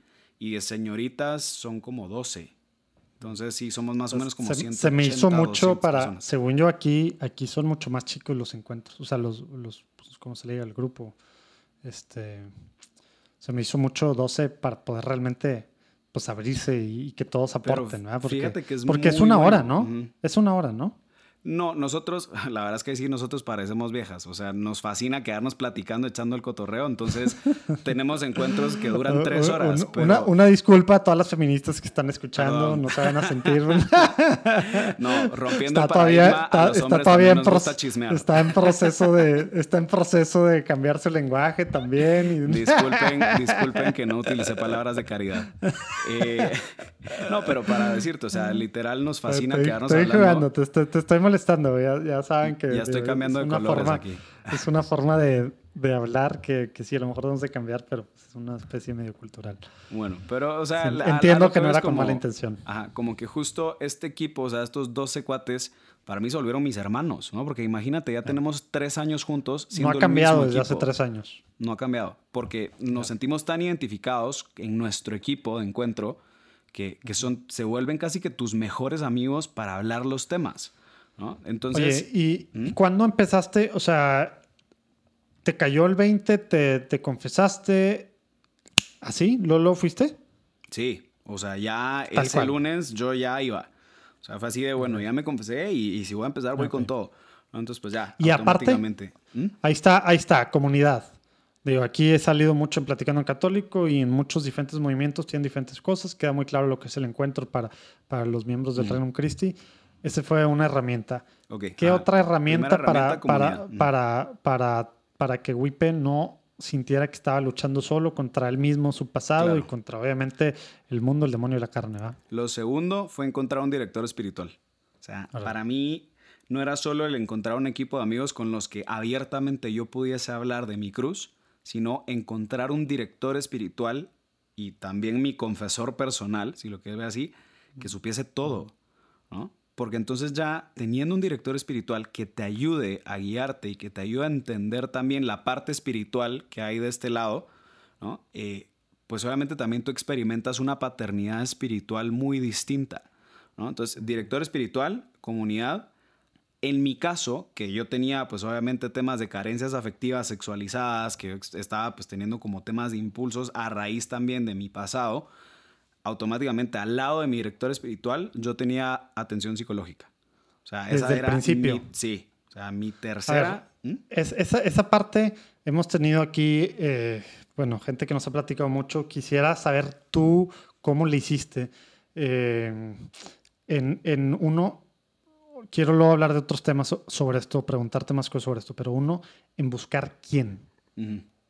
¿Cómo, ¿Cómo, buscaste tú quién te iba a apoyar en esta, no sé, escucha, consejería, consultoría, asesoría, terapia, no sé cómo le llamen en Guatemala, ¿verdad? Pero este acompañamiento psicológico para empezar a sanar estas heridas de la parte, digamos, de la psique, ¿verdad? Claro. Eh, que es otra parte del espiritual, ¿verdad? ¿Cómo buscaste tú a, a ese psicólogo o esa psicóloga? aceites y ceras católicas para barba o bigote? Pues sí. Catholic Balm tienen desde hace algunos años aceites, lociones, etcétera, que nos recuerdan el ser católicos. Ahí te explican mucho, pero pueden, por sus diferentes opciones de aromas, por ejemplo, a Crisman, recordarnos nuestra promesa al confirmarnos. También tienen otro que se llama catecúmeno, que tiene ciertos aromas a incienso, por ejemplo, etcétera, etcétera. Y aparte, con todas las ventas apoyan misiones padrísimas. Si se meten a su página catholicbalm.com, balm es B-A-L-M, catholicbalm.com, verán muchas fotos de barbudos padres para empezar, y alguno que otro like obviamente, que las usan, pero también otros productos para mujeres. Acuérdense que en junio es el Día del Padre, podemos aprovechar para regalar y consumir católico, apoyar lo católico.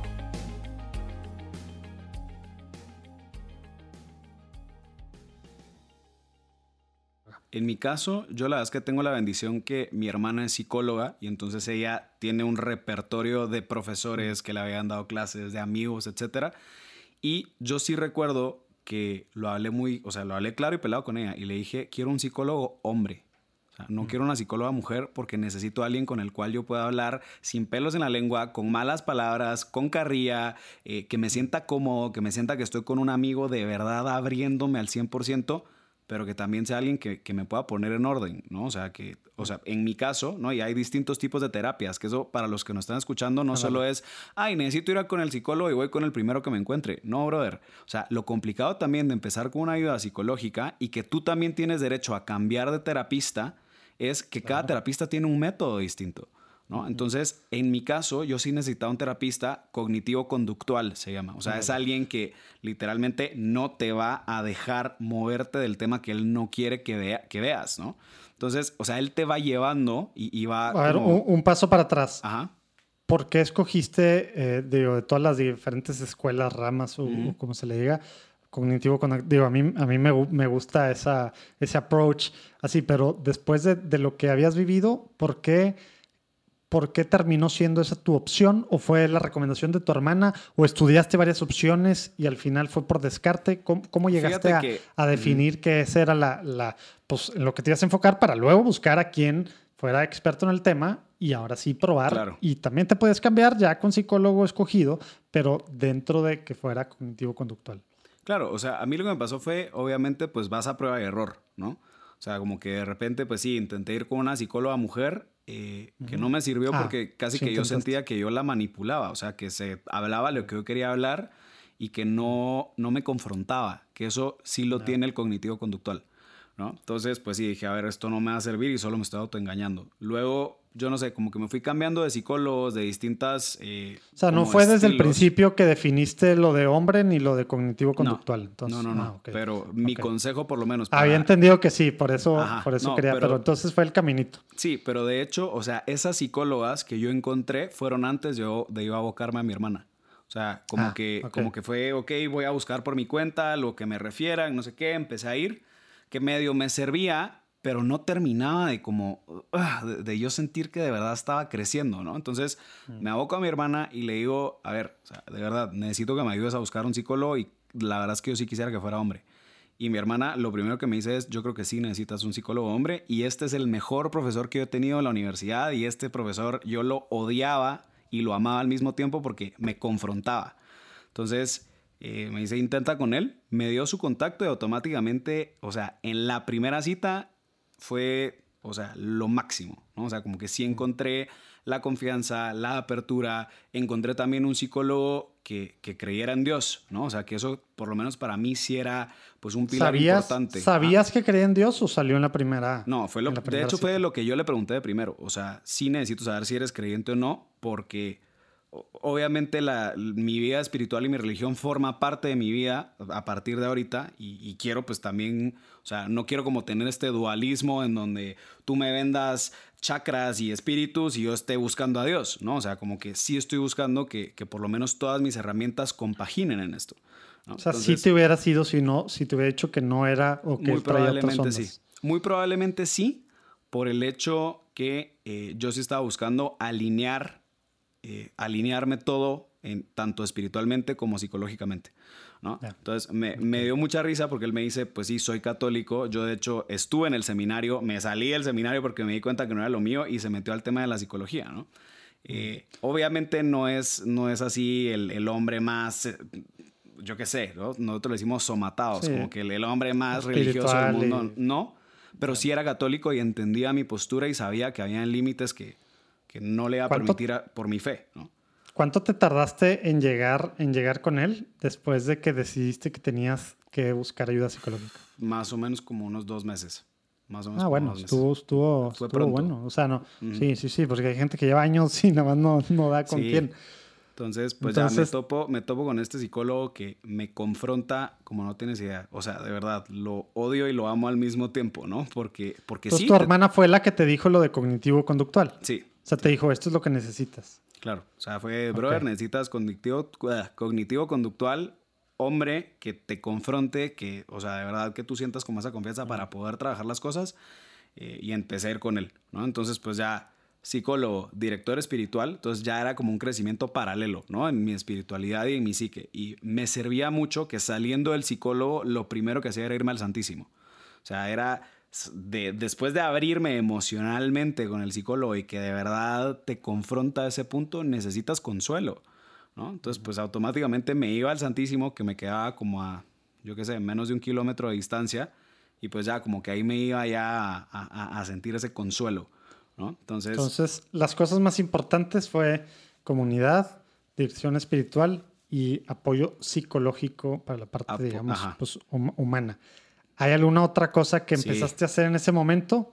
Eh, o, al menos en ese primer año, ¿qué más otras cosas, digamos así, te, te, ayudaron? En ese primer año eh, tuve, sí, creo que fue en ese primer año, eh, pues accedí ya finalmente a darme un retiro, accedí también a empezarme a formar, que eso es otra cosa.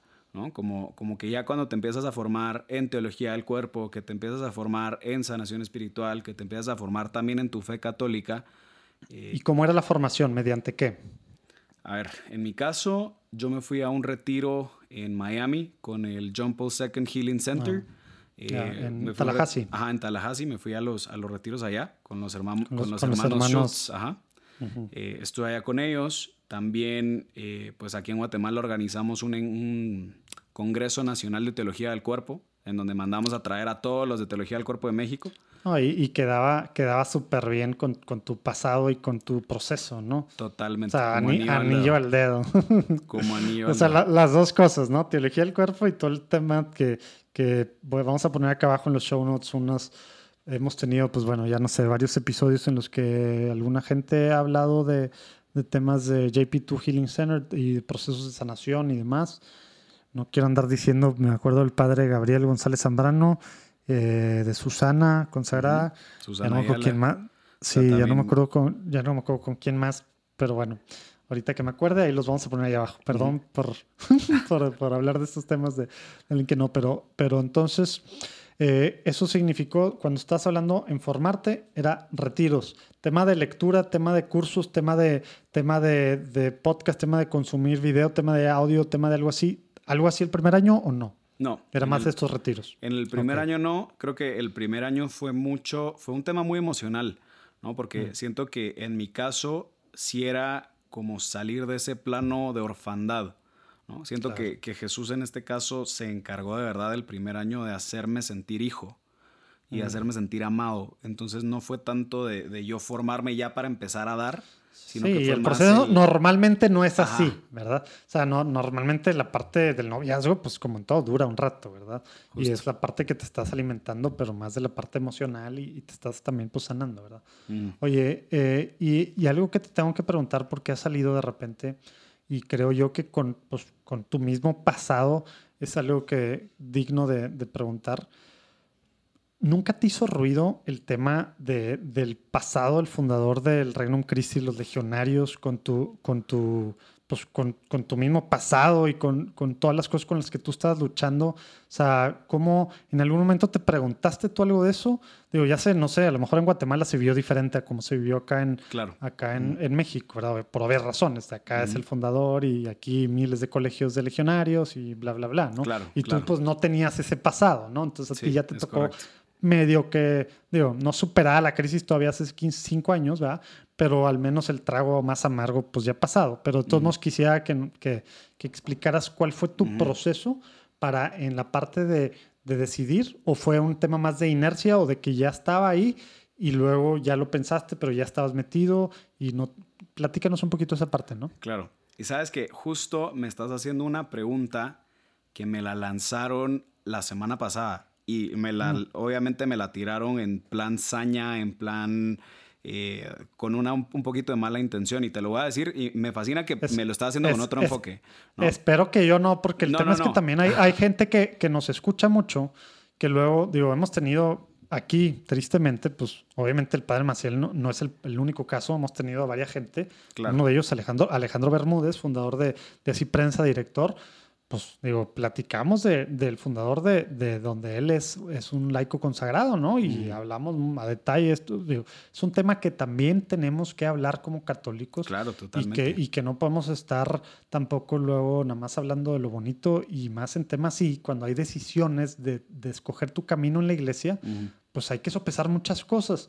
Y, y, quería yo ver cómo esta parte humana, aunque superada de, de un movimiento así, eh, pues cómo influye en una decisión, ¿no? Totalmente. Y fíjate que, como te decía, ¿no? Me, me, lanzan esta pregunta, pero la forma en la que me la elaboraron fue, ¿cómo es posible que Wipe, tú con un testimonio de abuso sexual, hayas elegido pertenecer al Reino Christi con los legionarios de Cristo cuando todos los legionarios de Cristo son violadores y abusadores. Y yo, o sea, se me cayó la cara lo primero que fue. ¿Pero fue, fue raza o fue así que en un programa o en qué no, me mandaron un mensaje directo, imagínate. O sea, un ah. mensaje directo elaborado. O sea, Instagram y así. Ajá, o sea, en Instagram.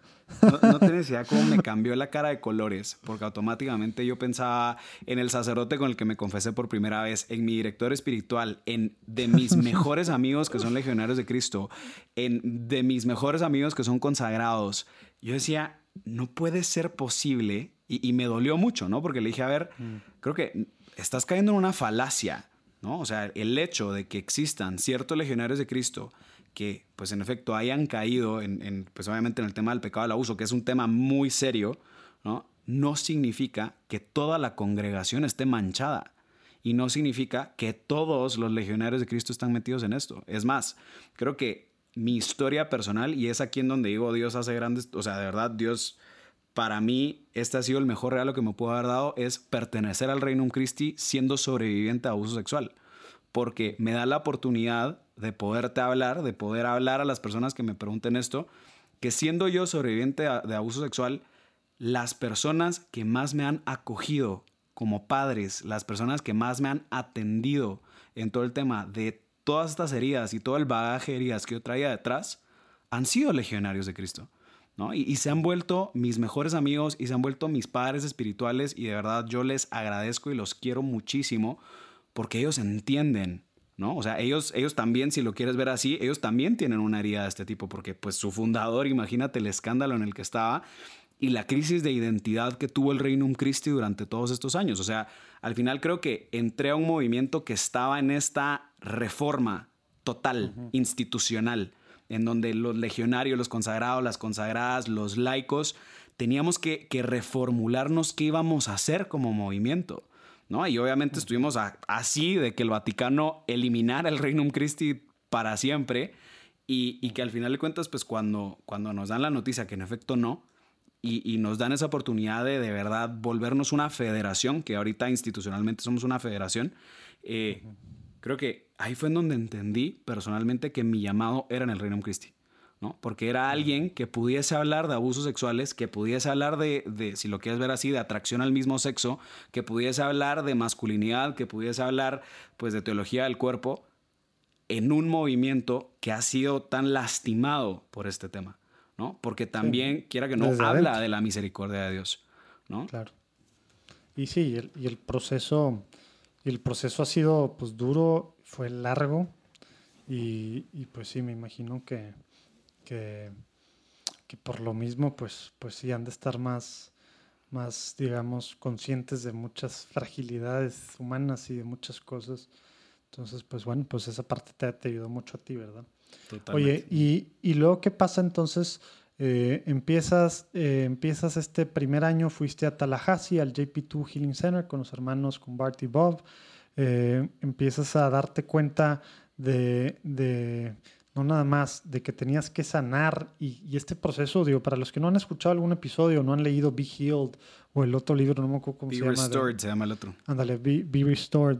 Eh, esta parte eh, tiene una parte, obviamente la parte más importante es espiritual, pero, pero se, se sigue este rollo de, de, pues medio ignaciano, ¿no? De, del imaginary, de la oración imaginativa, creo que se le llama, eh, que tiene aspectos psicológicos, ¿verdad?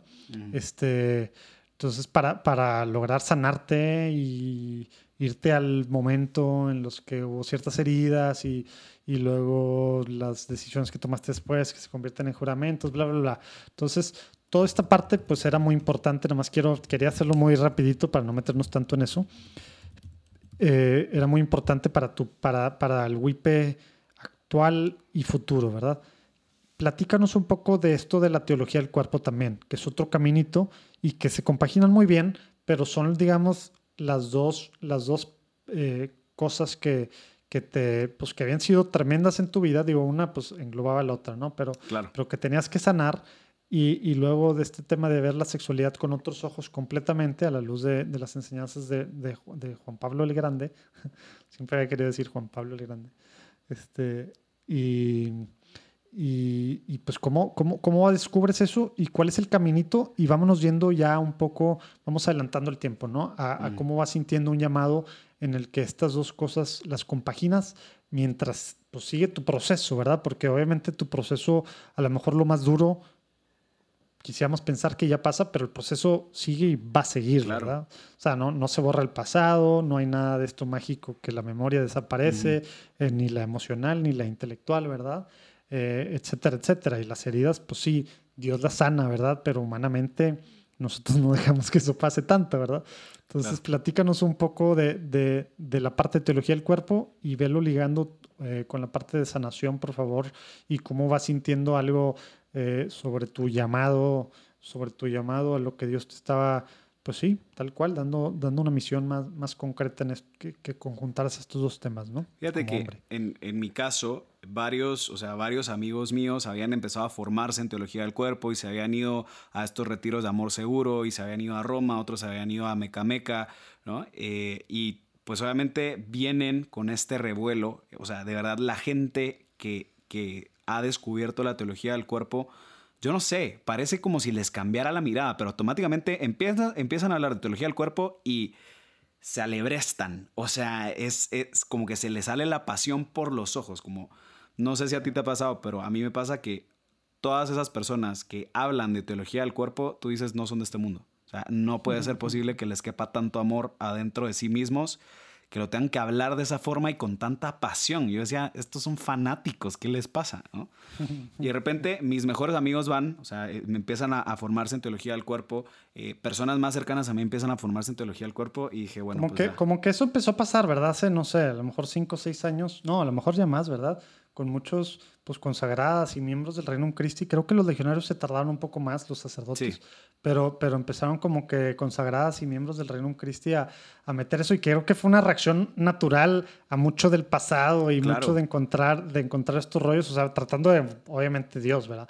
Pero tratando de encontrar humanamente una, una respuesta y, y sí ha transformado, yo desde afuera lo veo, ha transformado demasiadas cosas dentro del Reino Christi, ¿no? Claro. Empezando con estas personas que llegan, como tú dices, cambiados de la vida y con otra sonrisa, ¿verdad? Porque volvieron a encontrar a Dios a través de la teología del cuerpo, ¿verdad? Y es gente que no se lo puede guardar. Es que esa es la cosa. O sea, porque no es algo que, ay, encontré teología del cuerpo y ya me lo quedo para mí. O sea, la teología del cuerpo Sí, te llama. fácil, ahorita los impulsores, al menos en el mundo en español, porque sé que Christopher West y, pues ha hecho muchas cosas en el mundo, pues digamos, anglo, pero fácil, los impulsores número uno en este momento, sí es todo lo relacionado al Reino Christi. Christi. eh, en, en todo, ¿verdad? En cursos, en podcasts, en, en libros, eh, Sí. en, en todo, ¿verdad?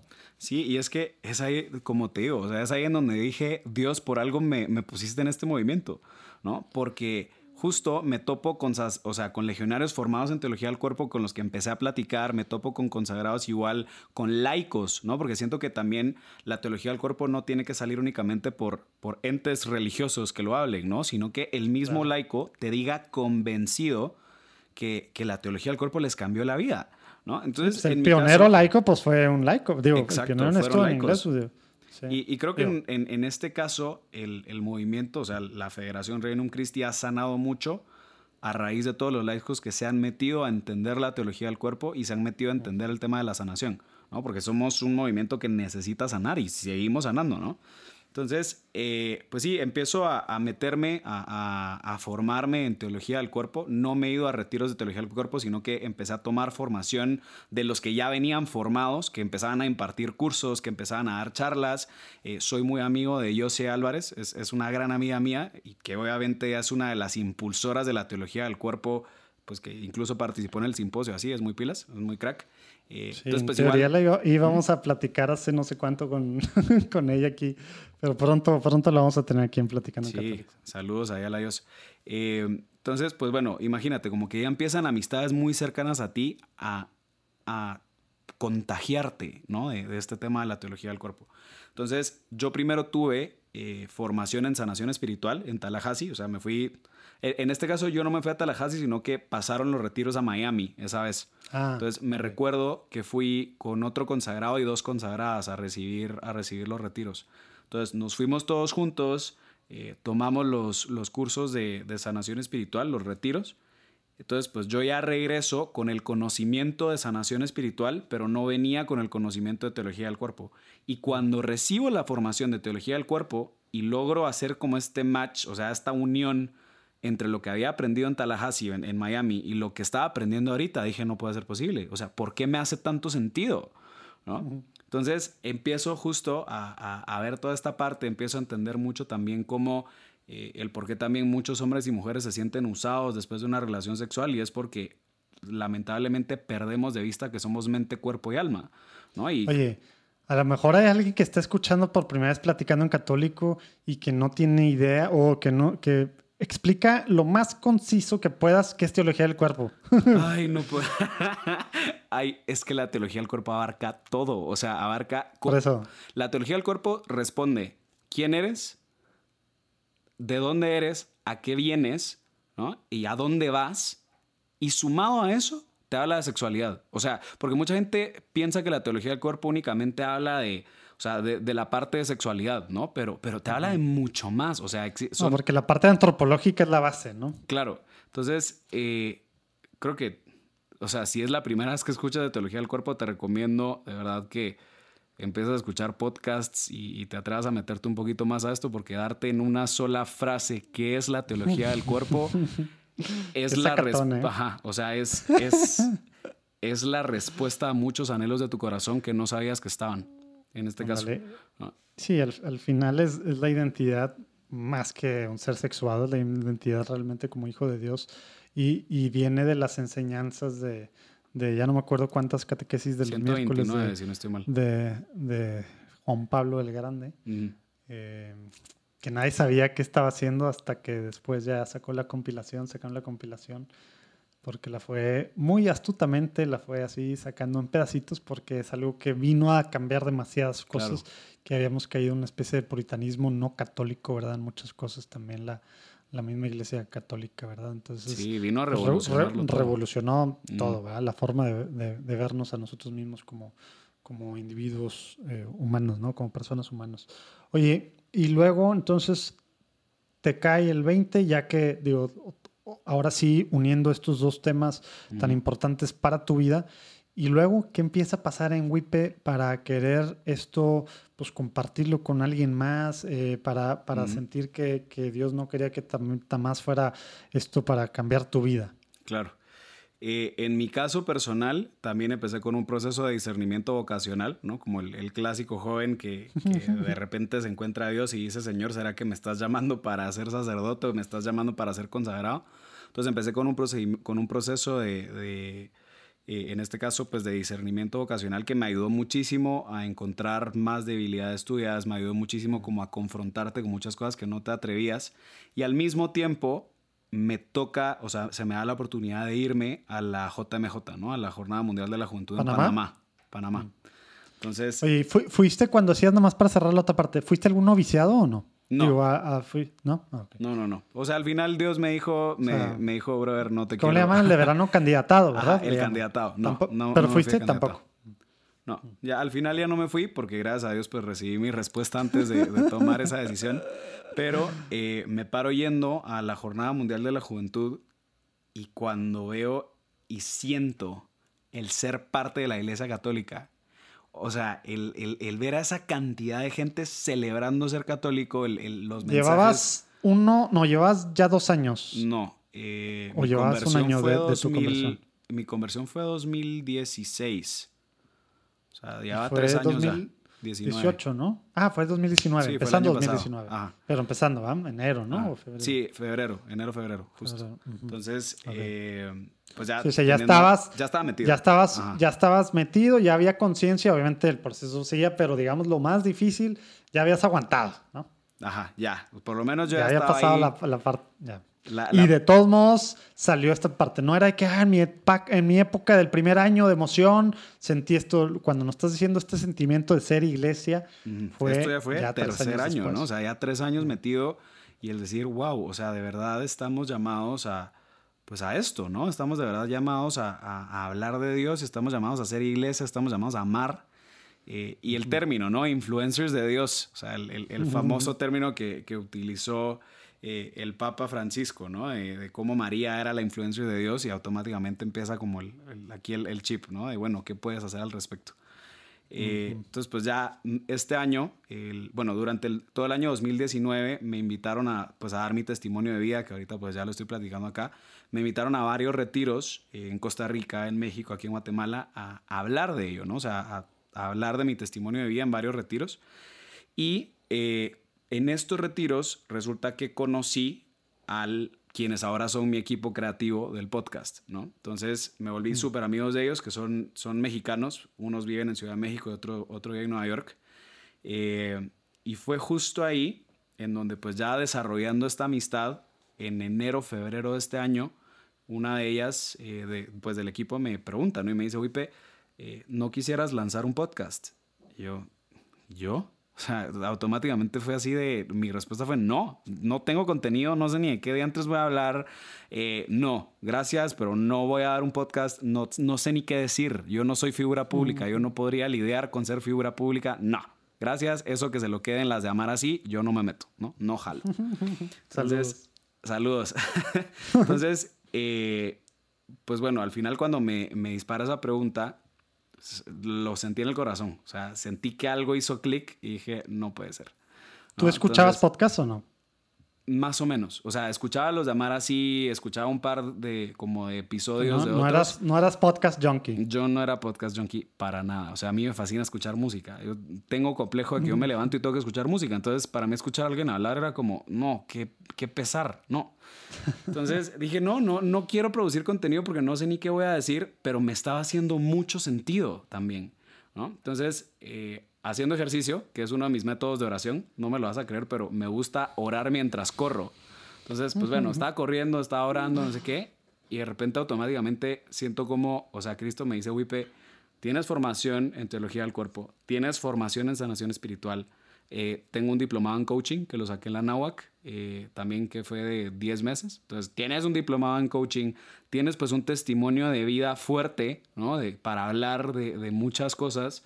Eh, y sobre todo, pues también a través del derecho te da una plataforma de oratoria y de presencia y hablar con hechos, ¿no? Y hablar las cosas como son. Entonces, como que, yo no sé, o sea, fue una sumatoria que yo decía, bueno, señor, o sea, si tú me lo estás pidiendo y me estás poniendo ya en fila todas estas herramientas para hablar, démosle. Entonces le digo a esta niña, y le digo, saludos a Cris Ramírez, em, le digo a Cris, pues sí, jalo, o sea, ok, hagamos un podcast, pero el podcast va a ser de masculinidad saludable.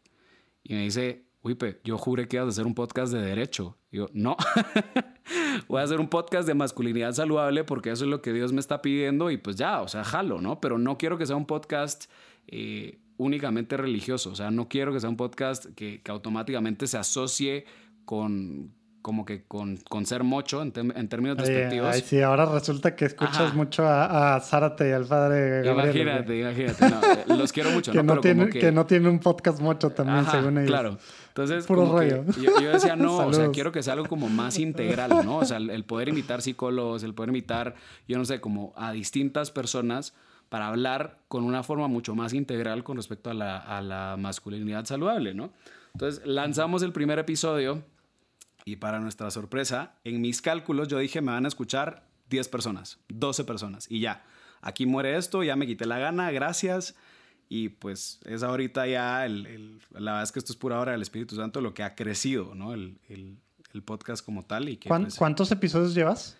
Ahorita terminamos la primera temporada hace dos semanas, ahorita me di vacaciones.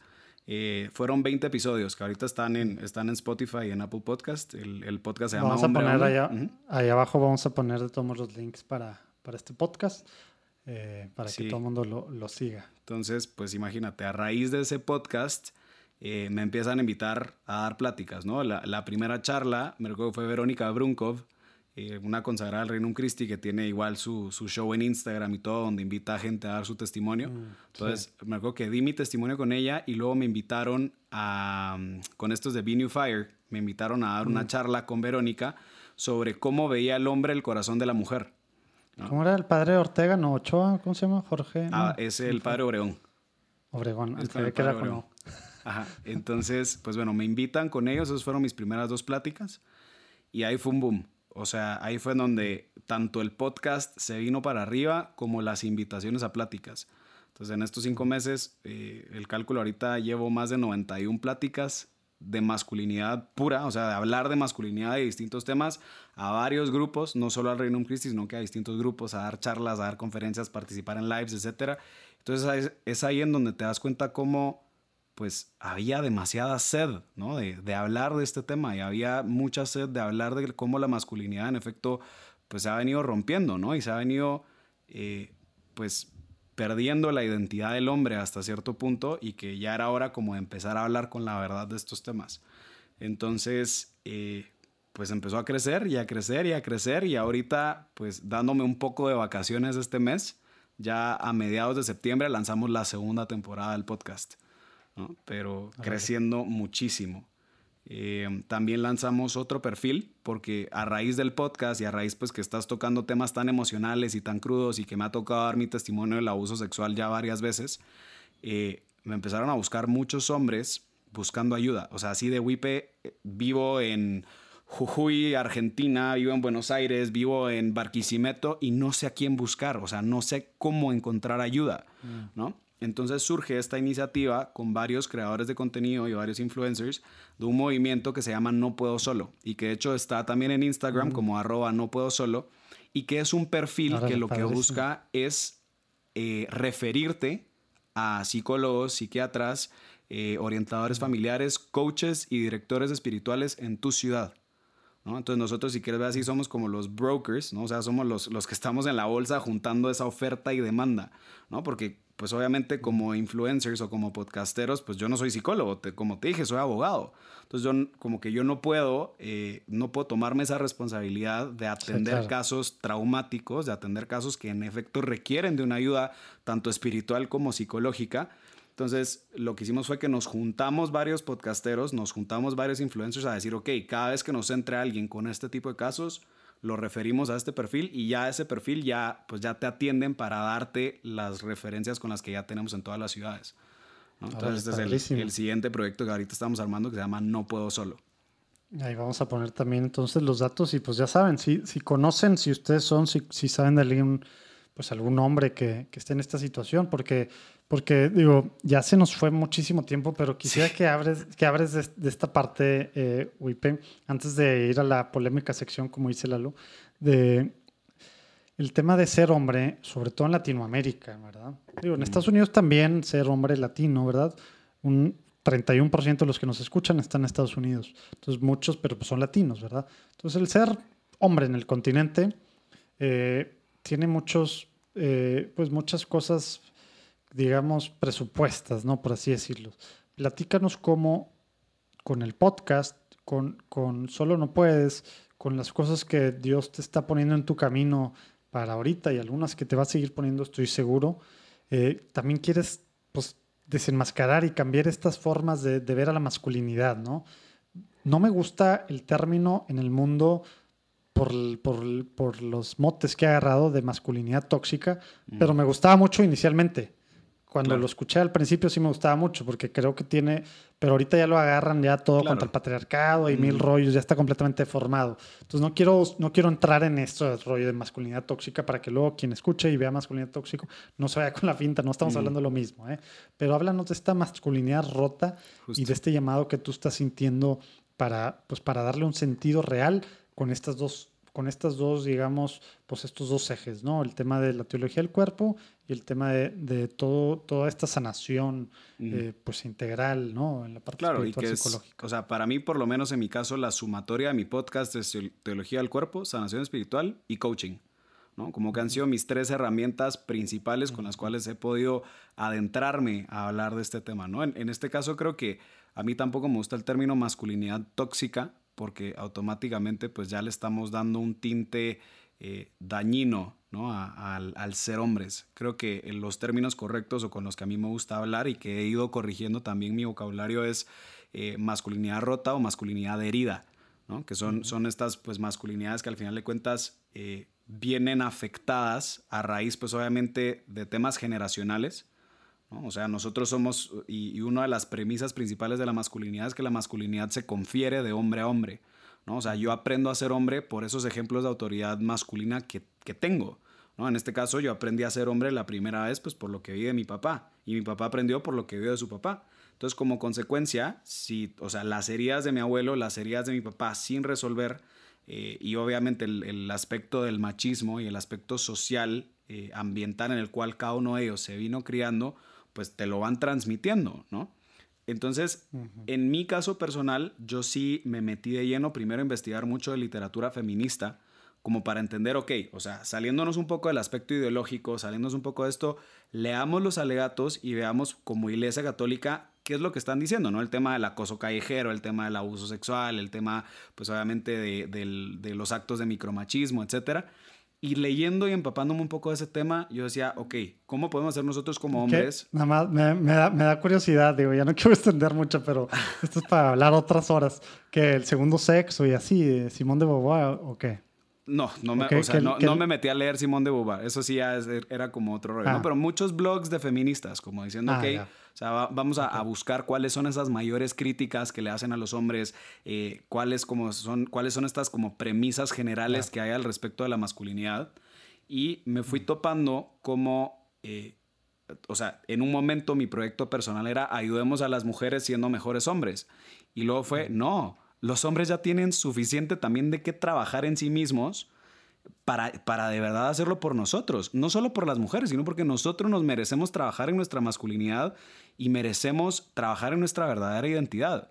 Entonces, viendo justo las mayores críticas, y así fue como comenzó el podcast, eh, se habla que el hombre, las tres críticas principales son su dureza de corazón y su dureza que todo busca resolverlo a golpes, su agresividad, lo segundo es el tema de la virilidad sexual, cómo esta jerarquía como hombres gira en torno a nuestra virilidad sexual. Entonces, pues obviamente quien tiene el miembro reproductivo masculino más grande es más hombre. Quien se acuesta con más mujeres es más hombre. Ergo, si te acuestas con hombres, eres menos hombre. Como que muchas cosas giran en torno a tu actividad sexual para fijarte en una especie de jerarquía, ¿no? Como que el hombre siempre está buscando quererle probar a otros hombres que es hombre.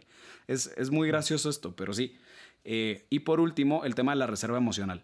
¿no? Como desde pequeños nos dijeron llorar es para niñas, como desde pequeños nos dijeron usted no puede llorar, usted es hombrecito, vayas a lavar la cara y compone.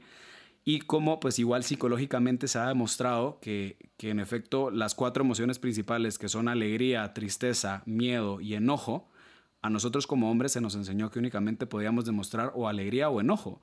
Entonces nosotros no podíamos demostrar ni que teníamos miedo porque usted tiene que ser machito y valiente y por el otro lado, pues tampoco podías estar triste porque llorar es para nenas. ¿Cómo así? Agarre, agarre sus pantalones, sea valiente, ¿no? Entonces ves a generaciones de hombres que por no poder trabajarse emocionalmente buscan como refugio otras cosas, ¿no? Para poder trabajarse emocionalmente, pues entonces acudes a la droga, acudes al alcohol, acudes a las mujeres, acudes X, Y, Z válvulas de escape. Entonces, justo de ahí nace el podcast para decirte, brother, date cuenta de toda esta construcción, de dónde viene, por qué las heridas, por que te impide, te impide ser hijo de Dios a final de cuentas, ¿verdad? Que esa es la identidad, o sea, esa es nuestra identidad, antes de cualquier cosa, ¿no? Y con esto no podemos ser verdaderos hijos de Dios porque nos estamos bloqueando, privando nosotros mismos de todo. Justo. Oye, pues el tiempo, el tiempo se, se nos fue.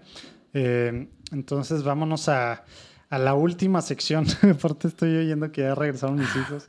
Si empiezan a escuchar ruidos, lo bueno es que ya están acostumbrados en estos tiempos de cuarentena, que de repente hay gritos y hay todo. no hay. Buen estamos, estamos, en, estamos en estudio casero, que quiere decir el cuarto de Javier, mi hijo. Entonces, bueno, vamos a irnos a una sección rápida de preguntas. Te voy a hacer una pregunta, Wipe, y tú contestas lo que se te venga a la mente. Una oración, máximo dos oraciones, por favor.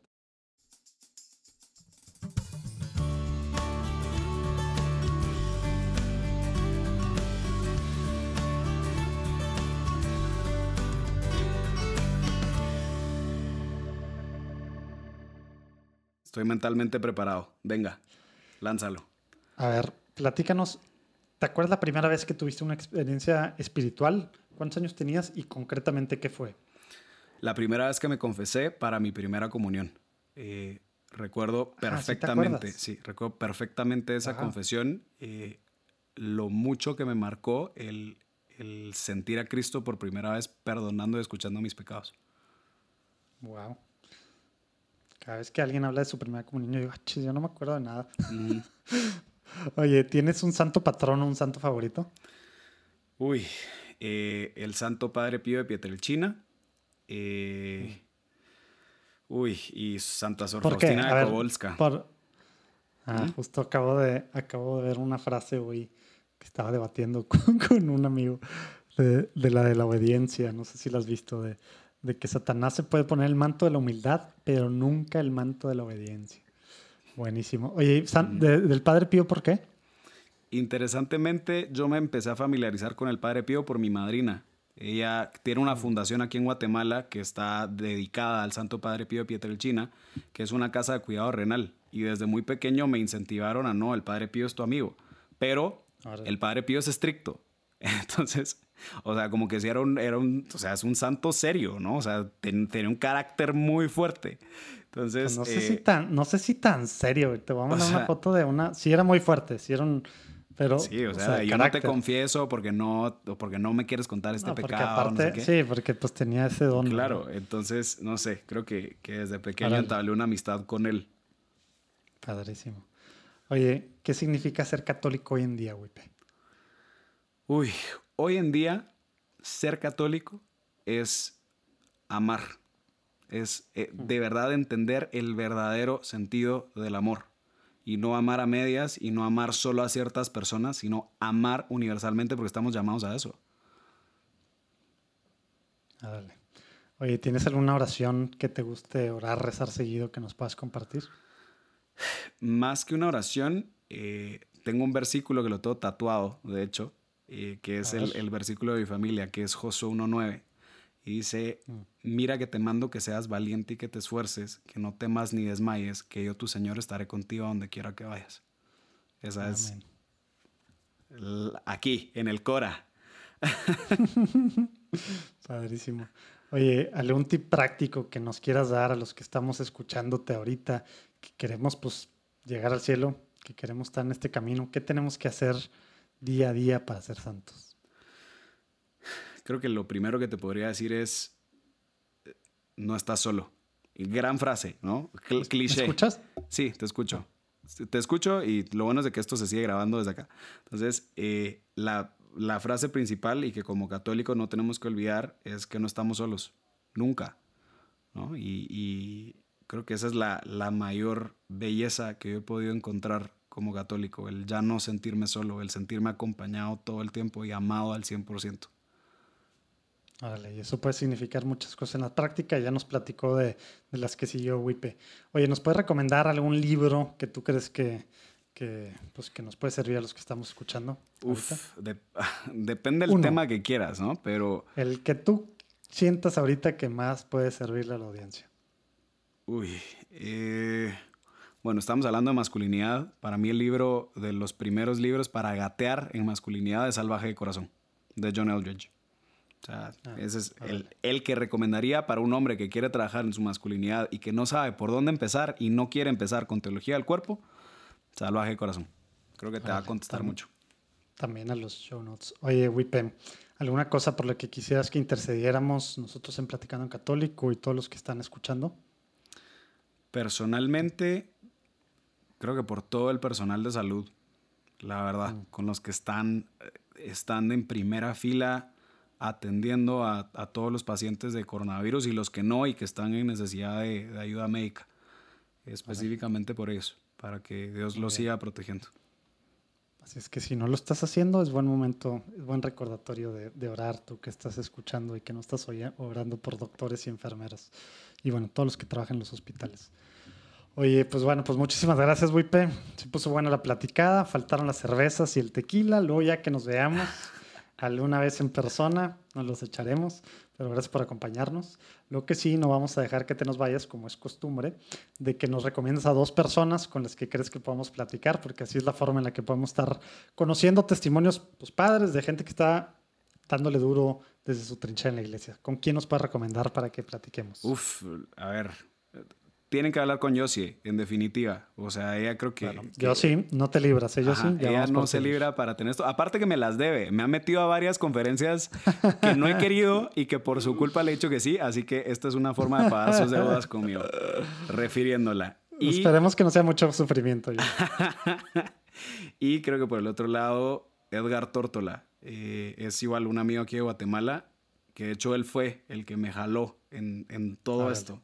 ¿No? Y tiene un testimonio de vida muy lindo, tiene un testimonio de, de matrimonio espectacular a la luz de la teología del cuerpo, y que creo que puede servir de mucha utilidad. Excelente, pues muchísimas gracias, Wipe. Edgar, Yoshi, vamos, vamos tras ustedes. Pues Dios los bendiga a todos. Nos vemos el próximo lunes. Dios te bendiga mucho, Wipe. Estamos, estamos platicando, pidiendo por ti, por tu intercesión, intercesión, digo, la intención particular que nos dijiste ahorita de, de pedir por, por, todos los que están ahorita teniendo esta emergencia sanitaria que esperemos ver la luz pronto. Dios te bendiga. Estamos Muchas gracias, Wipe. Un abrazo,